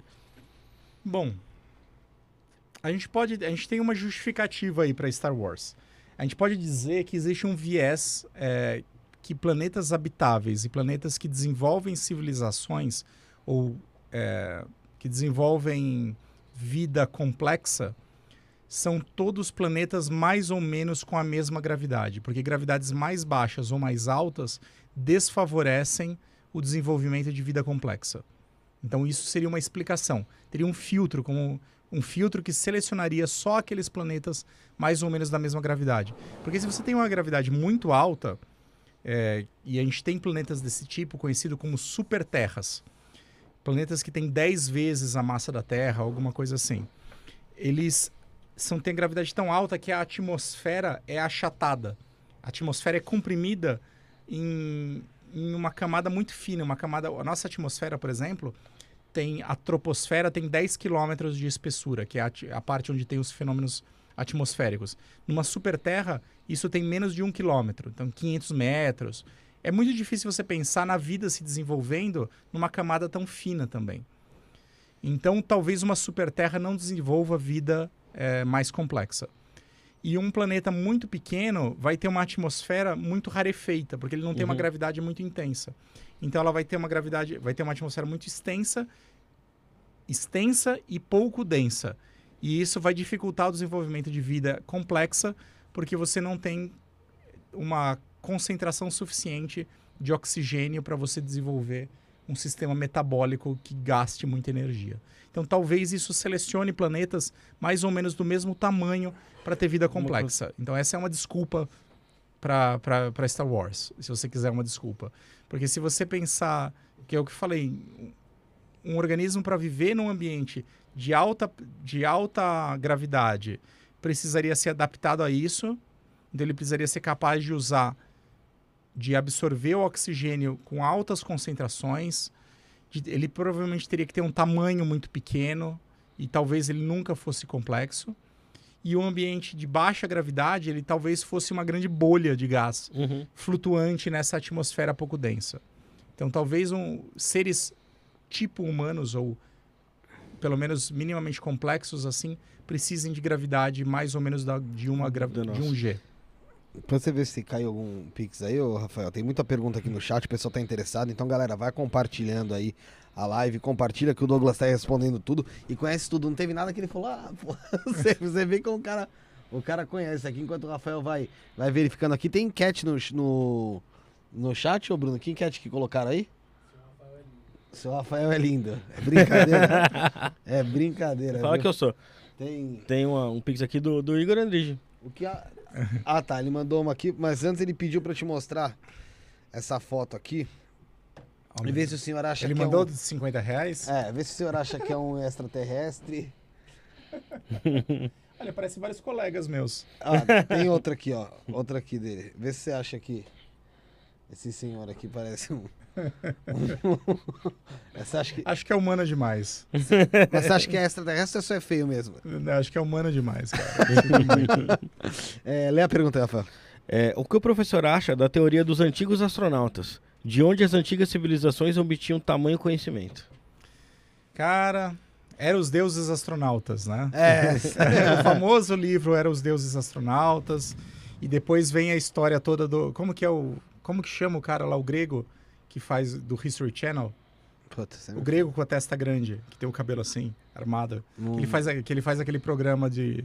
Que basicamente ele, ele, estu- ele mostra uma civilização do passado, mostra as pirâmides do Egito, e ele fala: tudo isso é muito complexo, os seres humanos jamais tinham- teriam te- te- tecnologia para resolver isso. Então, obviamente, foram os astronautas que. Os, foram os, os alienígenas que produziram isso. Então, eu acho um insulto a, ao conhecimento e a, e, a, e genialidade humana. Isso, porque é basicamente falar que Ah, sim, as que a nossas gente- civilizações não tinham capacidade de produzir pirâmides. Claro que tinham. A gente tinha tecnologia para fazer isso sim, e a gente construiu isso. e construiu isso no lombo de escravo ainda por cima. E É é, matando um monte de gente que a gente construiu. Então a gente tinha e, e é, aquilo é em cima de sangue de pessoas. Então é um pouco de insultuoso até dizer que a gente precisa apelar para alienígenas para explicar o, as- as- a- o que a gente fazia nas É que, civilizações é, passadas. é que a gente, se- como eu disse, a gente se tornou tão preguiçoso que a gente olha aquilo e fala, caralho, puta que trampo, hein, cara, pra fazer isso aí. Bom, tem a pergunta da Poliana aqui em cima. Qual a opinião do Douglas sobre a tragédia de Capitólio? Não é muito sua área, né? Não é muito minha área, mas enfim, é extremamente triste. Tava avisado. Tava avisado, todo mundo sabia que ia acontecer e continuaram a fazer um turismo predatório Sim. na região e é Mas foi o É. turismo que, de- que degradou aquele, aquele espaço ali, aquela. Eu não sei direito. Eu acho que já está, já estava comprometido, já era, Aham. é um- foi um desastre natural, já não é causado pelo turismo. Mas a questão é que o turismo estava exacerbado na Sim. região e, e tinha muita gente ali. Uma hora ou outra ia acabar acontecendo, né? É a mesma Sim. coisa que acontece quando se formam filas e filas para subir, eu exemplo de escalador, né? Mas quando você forma fila e fila para subir o Aconcagua ou o Everest, lá na região da Zona da Morte, e a galera acaba morrendo. É óbvio que acaba morrendo, exagera, né? É, o pessoal, é, como é aquela, como eu te falei, pede. É. né? É, as enquetes aí não param, o pessoal perguntando se eu sou estrela, eu não acho que eu sou estrela. É, pode ver a vida, no, Linus, pode ver a vida no interior da Terra? O núcleo da Terra seria como um sol interno? É, não. A- Bom, existe. A gente sabe que existe vida microbiana até uns cerca de 10, talvez 15 quilômetros de profundidade na crosta terrestre, na litosfera. É, quando você mergulha no manto ou vai até o núcleo, as temperaturas são muito altas. Elas chegam a milhares de graus. Então é totalmente inviável você imaginar qualquer tipo de ser vivo ali presente.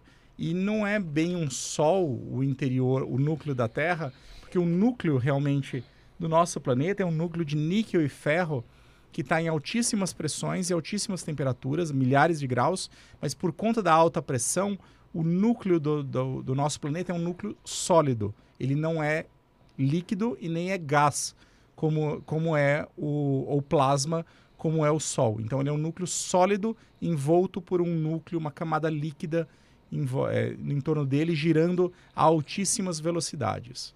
Então, Então- é- não é igual ao Sol, é bem diferente a estrutura, mas em algumas coisas é parecido. Esse movimento em alta velocidade do núcleo de níquel e ferro, ele gera o campo magnético da Terra. Então, o campo magnético, que é o que movimenta as nossas bússolas, por exemplo, é gerado no interior, no núcleo é, do, do- da, do- da Terra, assim como o campo magnético do Sol é gerado pelo dínamo solar. Então, esse é o dínamo terrestre. O Sol tem o dínamo solar, que é gerado pelos movimentos do plasma do interior do Sol. Enfim, É tudo, é tudo muito complexo, né?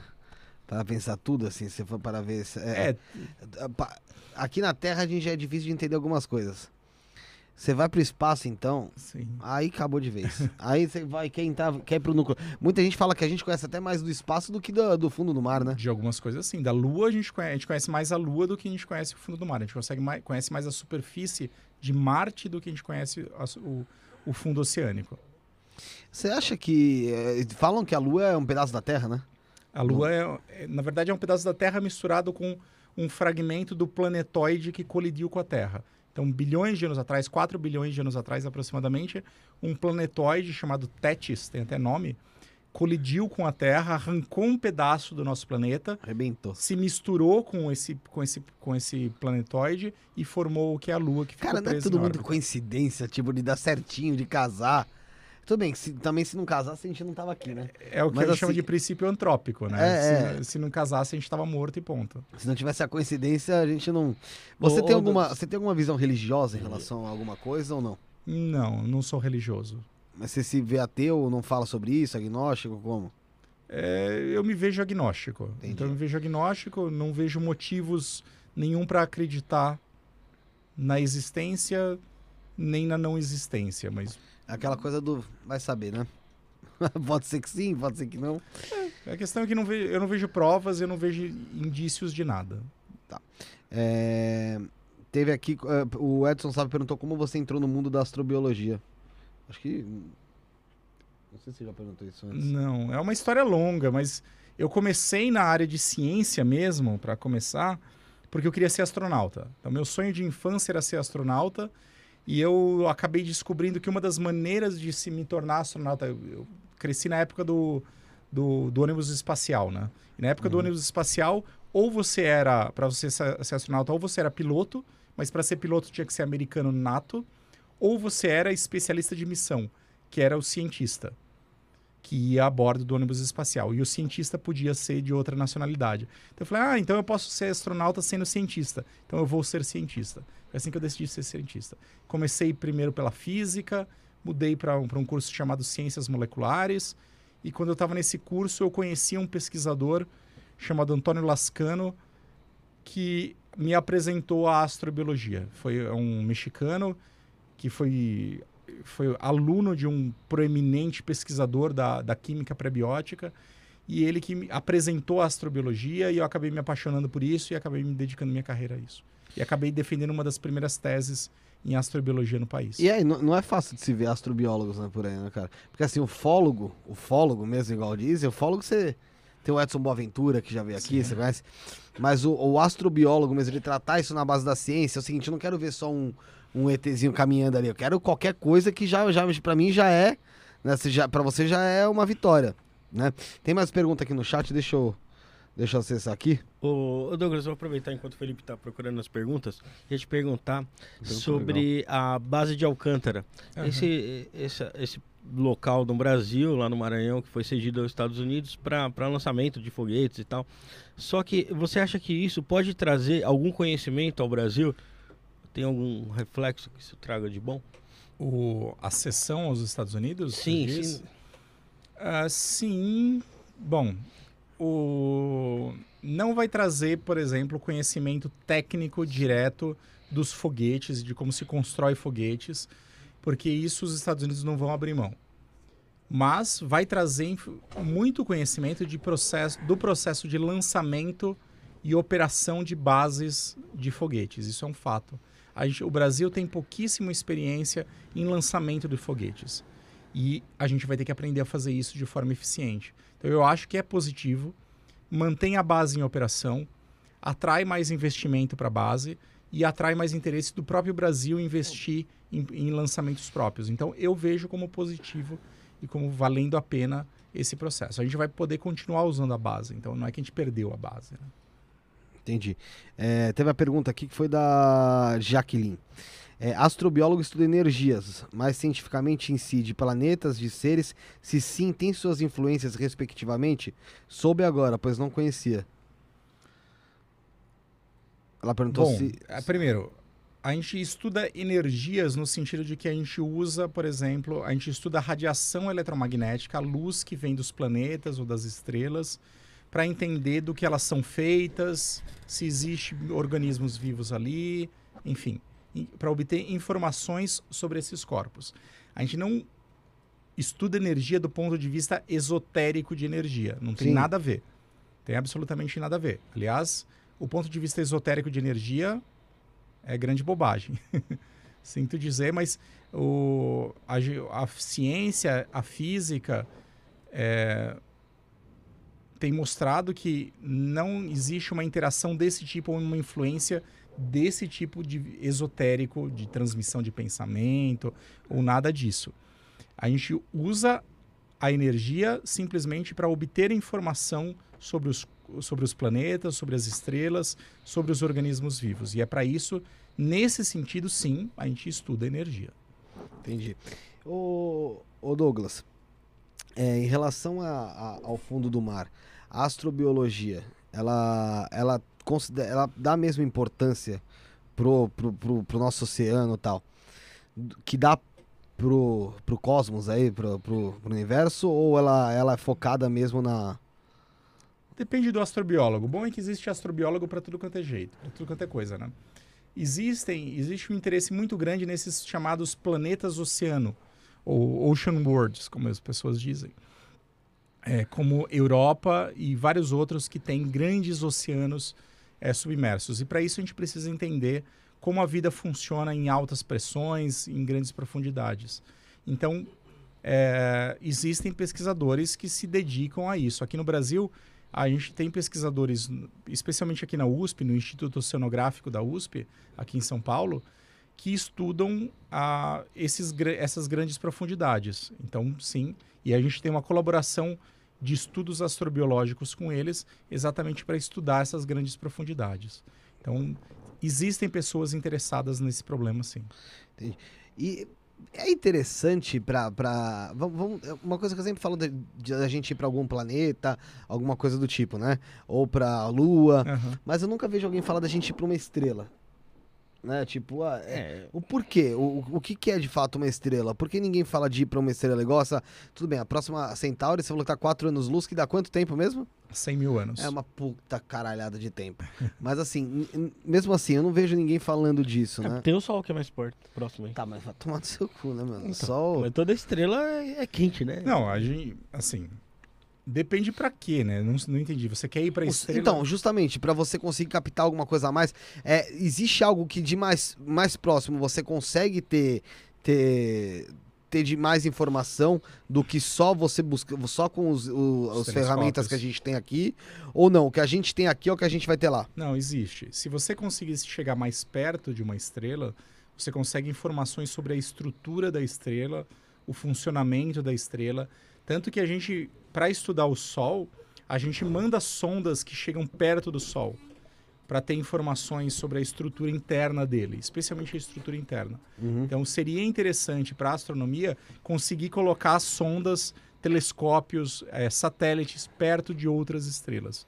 Mas como, gente- como você falou, é, a estrela mais próxima está a 100 mil anos de distância. Então é inviável a gente fazer isso, por isso a gente estuda por, por telescópios. Os, os cientistas aí, alguns já vi falar que você geralmente começa um projeto que você sabe que você consegue terminar até você até você perecer, né?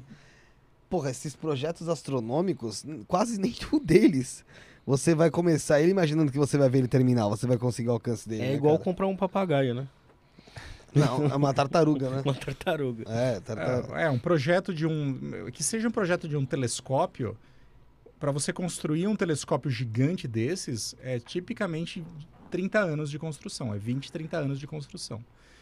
O James Webb demorou 20 anos, eu acho, para ser construído desde a concepção. E é assim que é. O, e para vários outros instrumentos científicos são, são experimentos multigeracionais. Assim, você começa, mas provavelmente é seu aluno ou o aluno do seu aluno que vai acabar ele.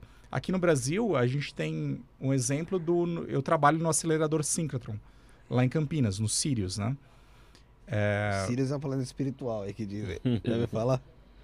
Já ouviu falar que Sirius dizem que é um planeta espiritual? é, Sirius Aí- é uma estrela, na verdade. É, mas dizem que é planeta espiritual, né? É, é o que nosso amigo Sabag fala. É, fala que é de lá.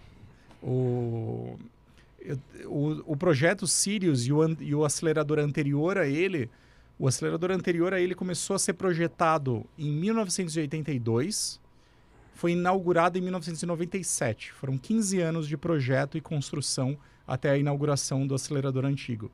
O Sirius começou a ser projetado de fato em 2012 e foi inaugurado em 2019. Então foram sete anos de projeto, a gente já melhorou a nossa escala de tempo. Mas vários desses equipamentos grandes científicos, eles demoram muitas décadas para serem construídos mesmo. Quanto mede um acelerador de. O nosso, o Sirius, ele tem, que- ele tem mais ou menos meio quilômetro de circunferência. Esse é o tamanho do acelerador. Eu, eu tinha visto uma vez, era, era bem maior. O CERN, o Hum, LHC, lá na, lá na Suíça, tem 30 quilômetros, O que eu tinha, é, que é um acelerador diferente, é um acelerador do tipo colisor. O nosso é um acelerador síncrotron, então é outro objetivo. qual é o objetivo de cada um deles? ó? O Sirius, ele é uma, ele foi construído para ser uma fonte de luz. Então, basicamente, ele, produ, ele produz radiação raio-x de altíssima intensidade que a gente focaliza e usa como um gigantesco microscópio para estudar materiais numa escala atômica. É para isso que a gente usa. E Mas a gente produz esse raio-x pela aceleração de elétrons no interior do acelerador. Uhum. O LHC, o, o CERN, ele acelera prótons ou outros íons e ele colide esses prótons para estudar os produtos da reação de colisão. Quais, basicamente, ele quebra os, os, as partículas elementares para estudar do que elas são feitas. Então, ele serve principalmente para essa área de física de partículas e estudar do que são feitas as partículas do nosso universo. Enquanto o Sirius é usado para estudar os materiais em escala atômica como um gigantesco microscópio. É, algum tipo de acelerador, dá pra gente ter algum conhecimento sobre a, a famosa mecânica quântica? Principalmente os colisores, né? Os colisores, quando você quebra as partículas e entende o interior delas, você basicamente está estudando, você está explorando o que a gente chama de modelo padrão, que é um modelo da mecânica quântica, de como a mecânica quântica diz que o nosso universo funciona. Então a gente consegue testar as interações entre as partículas, as forças trocadas, tudo aquilo que a mecânica quântica diz. Então é, os colisores servem para isso. E Douglas, o que, que, você acha que a gente ainda vai conseguir ver ou vai. É... Onde você acha que a gente. A nossa geração vai chegar? O que você acha que a nossa geração vai conseguir ver? Muitos dizem que a gente está perto realmente de ter algum, algum sinal da NASA de que realmente foi encontrado algo lá fora. É... Outros falam que não. Você acha que a nossa geração vai ver algo de fato importante, é... astronomicamente falando? Eu acho que sim. Eu acho que a nossa geração, primeiro, eu acho que a gente vai. Cara, voltar... quando eu falo de fato importante, parece que não, só estão fazendo merda, né? Mas não, eu quero dizer assim, de relevante para quem é leigo, né? É, porra, só esse telescópio que foi lançado agora esses, esses dias atrás aí já é um puta de um avanço. Sim, ele vai Mas produzir é, uma quantidade só, imensa só pra re, Só pra me retificar aqui, porque senão vai, vai parecer que eu tô... tô... Bom, é, acho que vão acontecer algumas coisas impactantes aí, né? Eu acho que a gente vai voltar pra Lua. E eu acho que a gente vai voltar, digo, humanos vão voltar a pisar na Lua. Eu acho que a gente vai ver humanos pisando em Marte na nossa geração. Acho que nós vamos ver isso. E eu acho que a gente vai encontrar vida em Marte. Eu acho realmente acho que a gente vai encontrar vida microbiana. Eles estavam raspando lá, né? O... A, a Perseverance está raspando e coletando esse material que vai ser trazido de volta para a Terra por uma futura missão. Uma... Vamos lá, Mas beleza. já houve material de Marte na Terra, né? Já, não? Só meteoritos. Só meteorito. É. Vamos lá. Beleza, confirmado. Teve vida em Marte ou tem vida em Marte? O que muda aqui? Bom, depende do. O que a gente vai querer saber é que tipo de vida que existiu em Marte. Será que era um tipo de vida parecido com a Terra ou será que era completamente diferente? Se era diferente, como diferente? Será que era feito de DNA, de RNA? Será que era feito de células? Será que todo o nosso entendimento de vida está certo? Ou será que tem coisas além daquilo que a gente conhece? Então vai expandir o nosso entendimento de vida. A gente começa meio que a planejar nosso futuro em cima disso, talvez? Se fosse parecido, ou ver que tem alguma coisa lá que não talvez tenha aqui futuro, e já não existe mais lá? Bom, primeiro, primeiro ele vai responder que a gente não está sozinho no universo. E que a Terra não tem nada de especial para ter tido origem da vida. Então, essa ideia que ainda é bastante geocêntrica aí no, no, mundo, de que a Terra é especial, que a vida surgiu aqui e só existe aqui, que é um planeta escolhido, abençoado, blá, blá, blá, que a criação só aconteceu aqui, vai por terra, é tudo besteira. Acho que a gente vai ter que rever, inclusive, a nossa filosofia, a nossa religião e o nosso pensamento sobre o universo para abarcar esses outros mundos possivelmente habitáveis. Acho que muita coisa muda. Como será essa próxima viagem do Homem à Lua? Será, hein? Porque em 69, fez 69, né? Foi. É, pô, a gente não tinha toda essa tecnologia de imagem, de, de transmissão tal. Como será que vai ser dessa vez? Será que vai ser algo tipo. Com Acho que a gente uma... vai fazer TikTok, não? É isso que eu ia perguntar. Uma porrada de câmera, TikTok. É, como, como você enxerga essa, essa próxima missão à Lua? Ah, com certeza vai ser muito mais midiática, né? Quando, quando a missão Apollo registrou, sei lá, uma, uma puta audiência, né? Uma centena de fotos, e olhe lá, né? E foi, foi uma puta audiência. Foi uma puta audiência, foram... foi a maior audiência na televisão ao mesmo tempo ever, né? Naquela época. É, eu acho, imagina ter isso em alta definição em todos os tipos de mídia ao mesmo tempo. Todo mundo vai estar assistindo de novo, simplesmente todo mundo, né? Hoje em dia todo mundo. E o fake news que vai rolar também em cima disso.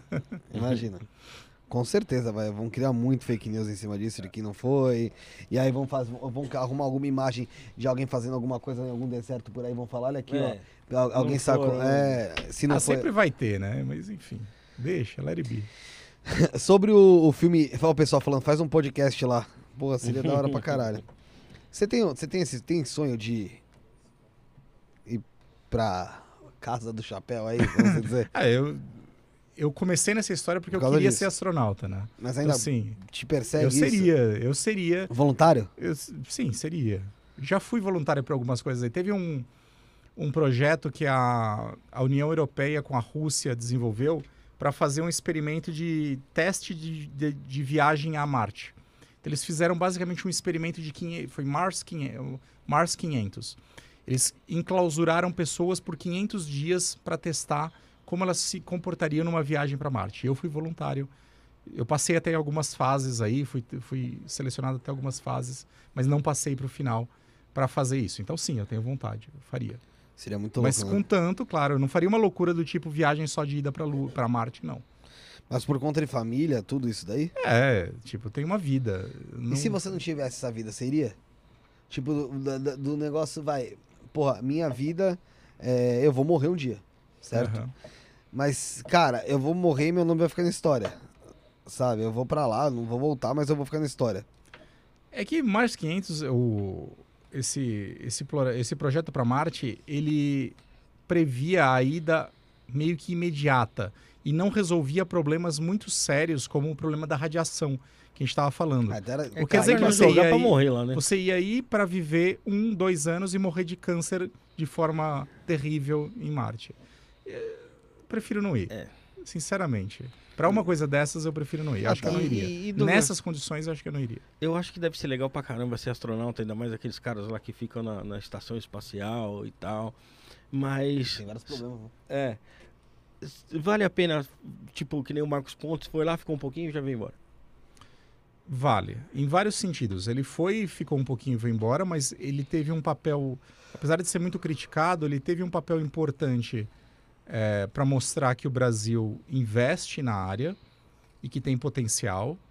Ele fez experimentos científicos e poderia ter feito mais? Poderia, claro que poderia ter feito mais. Mas tive colegas que mandaram experimentos científicos que ninguém fala que ele fez, mas ele fez experimentos a bordo e para desenvolver a ciência no país. Então a, a gente tem que investir cada vez mais e, e faz sentido. É, teve um efeito de publicidade. Um pouco do Marcos Pontes, cara. Ah, é, é, eu confesso que eu me desfaço um pouco dele, né? Eu falei que eu ele só foi. falei, é, não sei, agora você confirmou. Eu falei que achava. Não, é porque eu sou crítico do governo aí. Outro dia eu falei Mas você aqui juntou que. com, com as- Eu falei aqui que ele foi plantar alface na estratosfera e depois não faz nada lá no ministério. Foi o que eu falei aqui. Então, mas aí você juntou o cu com a... Mas foi, mas, mas, mas eu não posso falar que, que foi um negócio pequeno, pô, de jeito Pô, imagina né? nós É um aqui, negócio legal pra no caramba. Brás, você na Vila Matilde. Porra, a gente faz Foi- o quê? Faz porra nenhuma. É. O cara vai pra lá e a Foi gente pra lá, lá. mano, A gente, ah, pô, você é um vagabundo, hein, velho? Você foi lá pra plantar alface. Nem plantar alface a gente planta, caralho. Nem aqui. Quanto mais lá. Eu iria Ah, não, fácil. É, eu que- também, lógico. Você iria? Lógico. É, tem que pensar que um, pro- um projeto como esse, um, um investimento como esse, às vezes tem resultado de incentivar toda uma geração de pessoas que falam, puxa, Sim. É possível ir ao espaço, o Brasil tem esse tipo de acesso. Deixa palpável o negócio. né? É, então, às vezes um esforço midiático também é importante, mesmo que seja um pouco caro. E, sinceramente, custou 10 milhões. Quanto que é o fundo eleitoral mesmo? Porra. E 5 outra, bilhões. e outra, é aquele negócio de você influenciar pessoas a quererem isso também. Exato. Né?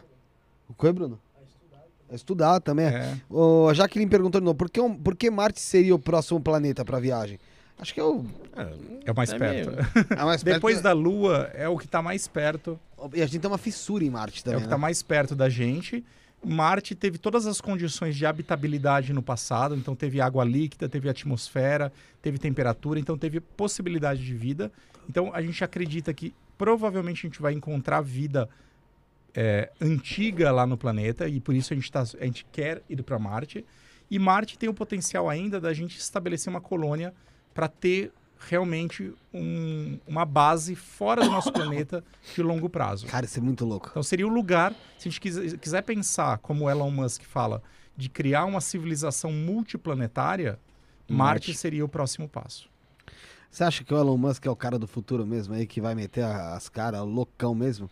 Bom, ele muita fazendo gente, isso, tem né? muita gente que quer, mas é meio Ele no fazendo, chão. eu acho Ele que não tá sim. nem aí. Eu acho que sim, cara. O que ele fez com a SpaceX é incrível. Ele voltou, ele colocou de volta os americanos no espaço com, com, com, com os foguetes dele, construiu os foguetes reaproveitáveis, está construindo a, a Starship que provavelmente vai funcionar. Então, Tem aqui, um que ele já. Os satélites dele que tá no É o, o Starlink lá, né? Starlink. Starlink, é, que. que está fudendo a, a astronomia. Tá mesmo? É um problema grande, porque ele está criando uma rede tão densa de satélites brilhantes no céu que vão atrapalhar a astronomia ótica daqui da Terra. né? Como resolver? Derrubar tudo? não, porque assim, ele- eles são É inteligentes. difícil. Eles, esses satélites deles são inteligentes ao ponto de se ver que vai se chocar com alguma coisa, eles mesmo se autodestroem, né? Eu, eu tava Ah, é? Não sei. É, esse da Starlink aí. Ele, se ele vê que, que alguma coisa vai rolar, ele, ele mesmo se. Ah, não Mas sei. você já viu algum vídeo vai- desse, desse satélite? Os Tipo, caras olho passam nu? passa, passa pancada, É, assim, passa ó. um monte assim. Então, né? imagina você com um telescópio olhando as estrelas, de repente. Aí o pessoal, pronto, é, o que é isso? É ET. Aí o pessoal, é, meu, o leigo é ET. oxe. Se eu tô aqui e vejo agora passar uma, uma fileira, uma coisa uma atrás da outra, fala, fodeu, que agora eu tô invadindo essa merda. Com certeza. Como é que você vê o caso do ET de Varginha, ô Douglas? Você achou, que não ia, né? você achou que não ia chegar nisso, né? É, tava demorando. né? Cara, histeria coletiva, um bando de loucos se aproveitando pra fazer marketing. Não tem nada, né? Não tem, não tem conteúdo nenhum. Você acha que não existiu ET nenhum ali? Não, claro que não. Não tá. Ele não foi feito, não foi estudado. Falam que levaram pra baixo da Unicamp, né? É. Foi feita autópsia lá debaixo da Unicamp. Tudo, é tudo besteira. As pessoas adoram contar essas histórias e uma história vai aumentando em cima da outra. Lenda urbana. Lenda urbana total. E aquelas da Operação, Operação Prato? Prato. Besteira. É tudo besteira essas coisas. Não tem nada. Ó, mandou outro pix aí o Igor, vê aí. O Igor tá bombando. É, É, o Iguinho, o Igor- Iguinho Bariloche. É o russo, é o russo. Vê aí o que ele mandou. Vamos lá, vamos lá, vamos Rafael, lá. esse banquinho é uma merda também, né, Rafael? Falar que o C6 Bank é uma bosta. Enquanto isso, galera, se inscreve no canal aí, a gente já tá indo pro final desse centésimo primeiro programa. Passamos o 100, afinal, até que enfim, né, Brunão? Achei que eu ia chegar no 100 e dali a faleceria. Mas passamos do 100. É, vamos ver a, a pergunta do Iguinho aqui. Quando carregar, vai, clica aí. Ô, Iguinho, mandou pouco agora, hein? É, o professor acha que a vida surgiu em nosso planeta como? Haja vista que nossa pele não suporta a radiação de nossa própria estrela. Bom, Enquanto ele vai Ah. respondendo, eu vou no banheiro.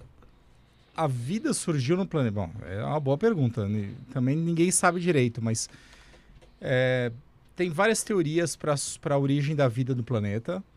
É, ela provavelmente, os primeiros, vamos, vamos ir para os observáveis. Os primeiros fósseis do nosso planeta, eles aparecem há cerca de 3,8 a 4 bilhões de anos de idade e são organismos muito simples do tipo bactérias. Então a vida surgiu no nosso planeta eh, como organismos muito simples, unicelulares, sem um núcleo organizado, parecidos com bactérias. E o que a gente sabe hoje, estudando, estudando a genética da vida que existe do planeta, quando você constrói uma árvore filogenética, que é uma árvore de parentesco de todos os seres vivos do planeta, e você começa a olhar para o passado dessa árvore, você começa a chegar na raiz dela. Em torno dessa raiz da árvore, você encontra vários micro-organismos, em especiais vários organismos termofílicos, aqueles que gostam de viver em ambiente quente. Então, combinando a informação dos fósseis, que dizem que os organismos são organismos simples do tipo, do tipo bactérias, com a informação da genética do nosso planeta, da, da diversidade do nosso planeta, a gente infere que a vida provavelmente surgiu em um ambiente quente, do tipo uma fonte hidrotermal submarina. Então você falou do problema da radiação, mas muito provavelmente a vida surgiu protegida da radiação junto a uma fonte hidrotermal submarina, a quilô- talvez a quilômetros de profundidade no fundo do nosso oceano. Então, e é ali que a, que a vida, os primeiros organismos se formaram a partir de uma sopa primordial de uma sopa de orgânicos, de moléculas orgânicas, que foi se organizando até dar origem a um ser que tivesse capacidade de reprodução. A gente vem estudando as várias etapas desse processo, porque não é uma etapa, não é simples assim, Uhum. de você ter uma sopa e de repente ter um organismo vivo. É.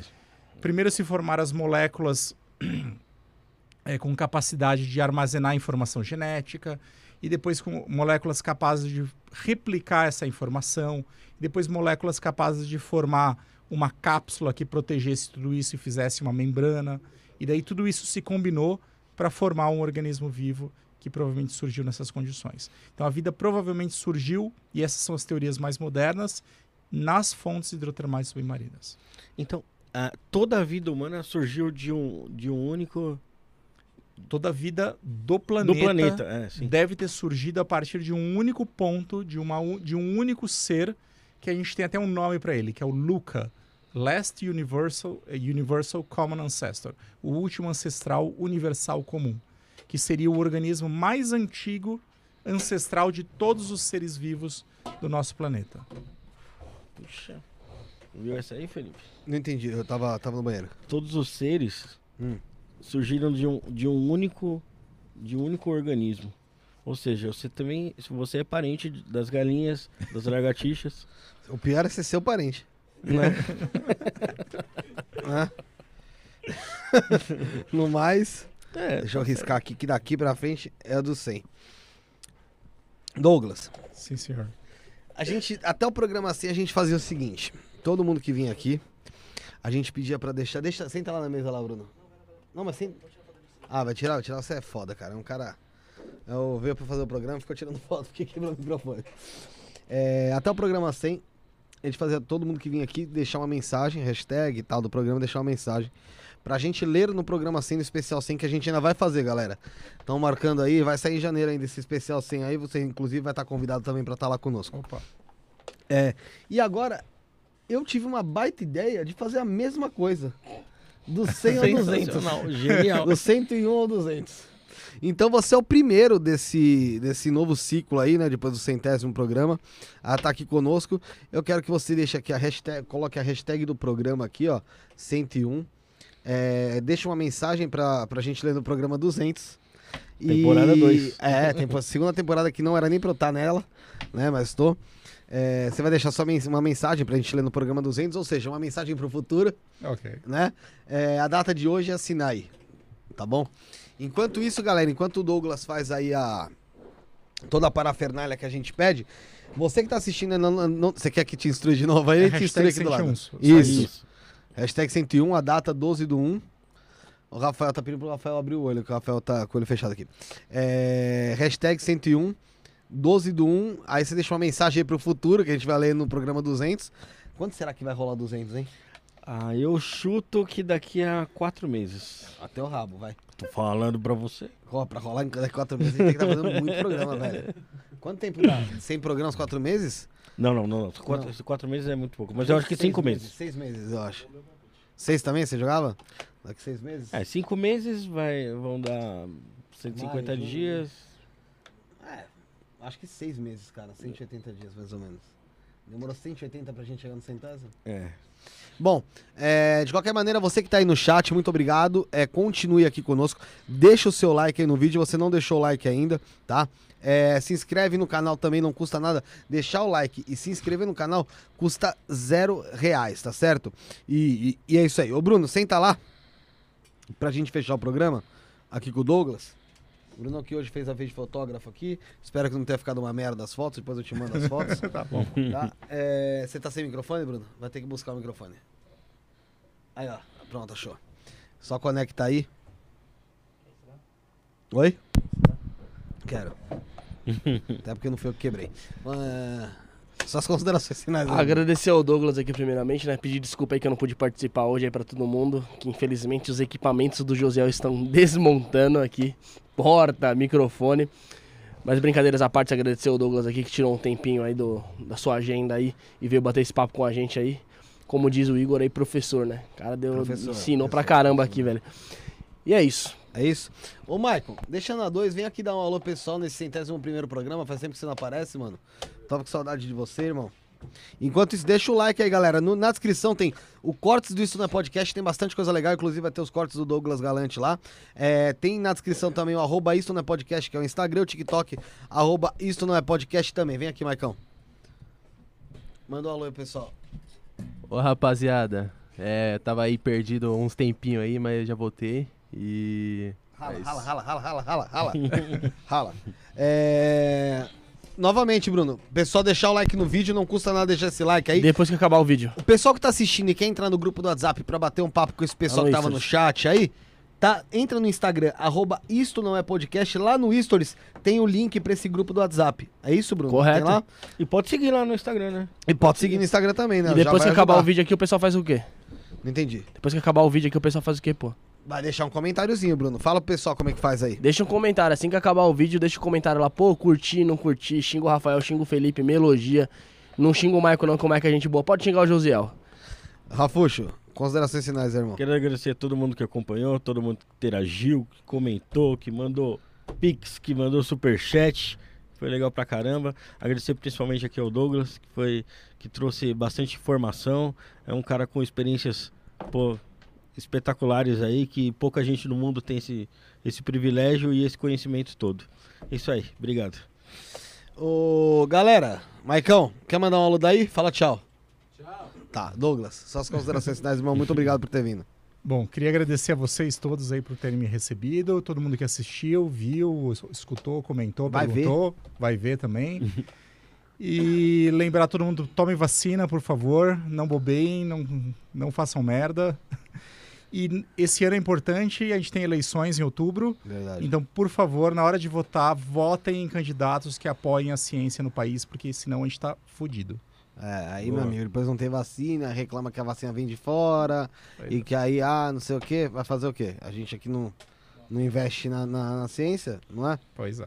Douglas, muito obrigado, você é um puta conhecedor, não só sobre o assunto aí da astrobiologia, mas de muita coisa deu pra ver, é um cara que se interessa mesmo pelas coisas. Foi muito legal o programa com você, peço desculpa pelo problema com o microfone, que a gente ficou praticamente meia hora tentando arrumar essa porcaria aí por culpa do Josiel Cândido, que até peço pra que amanhã ele esteja aqui pra consertar isso, eu não meter a mão na cara dele. É, E é isso.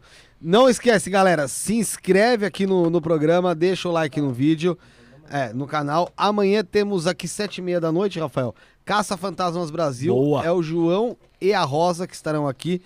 Pessoal conhecido, acho que é um dos canais pioneiros em relação a esse tipo de assunto de investigação paranormal no YouTube. E eu espero, aguardo vocês aqui conosco no Isso na Podcast. Fomos.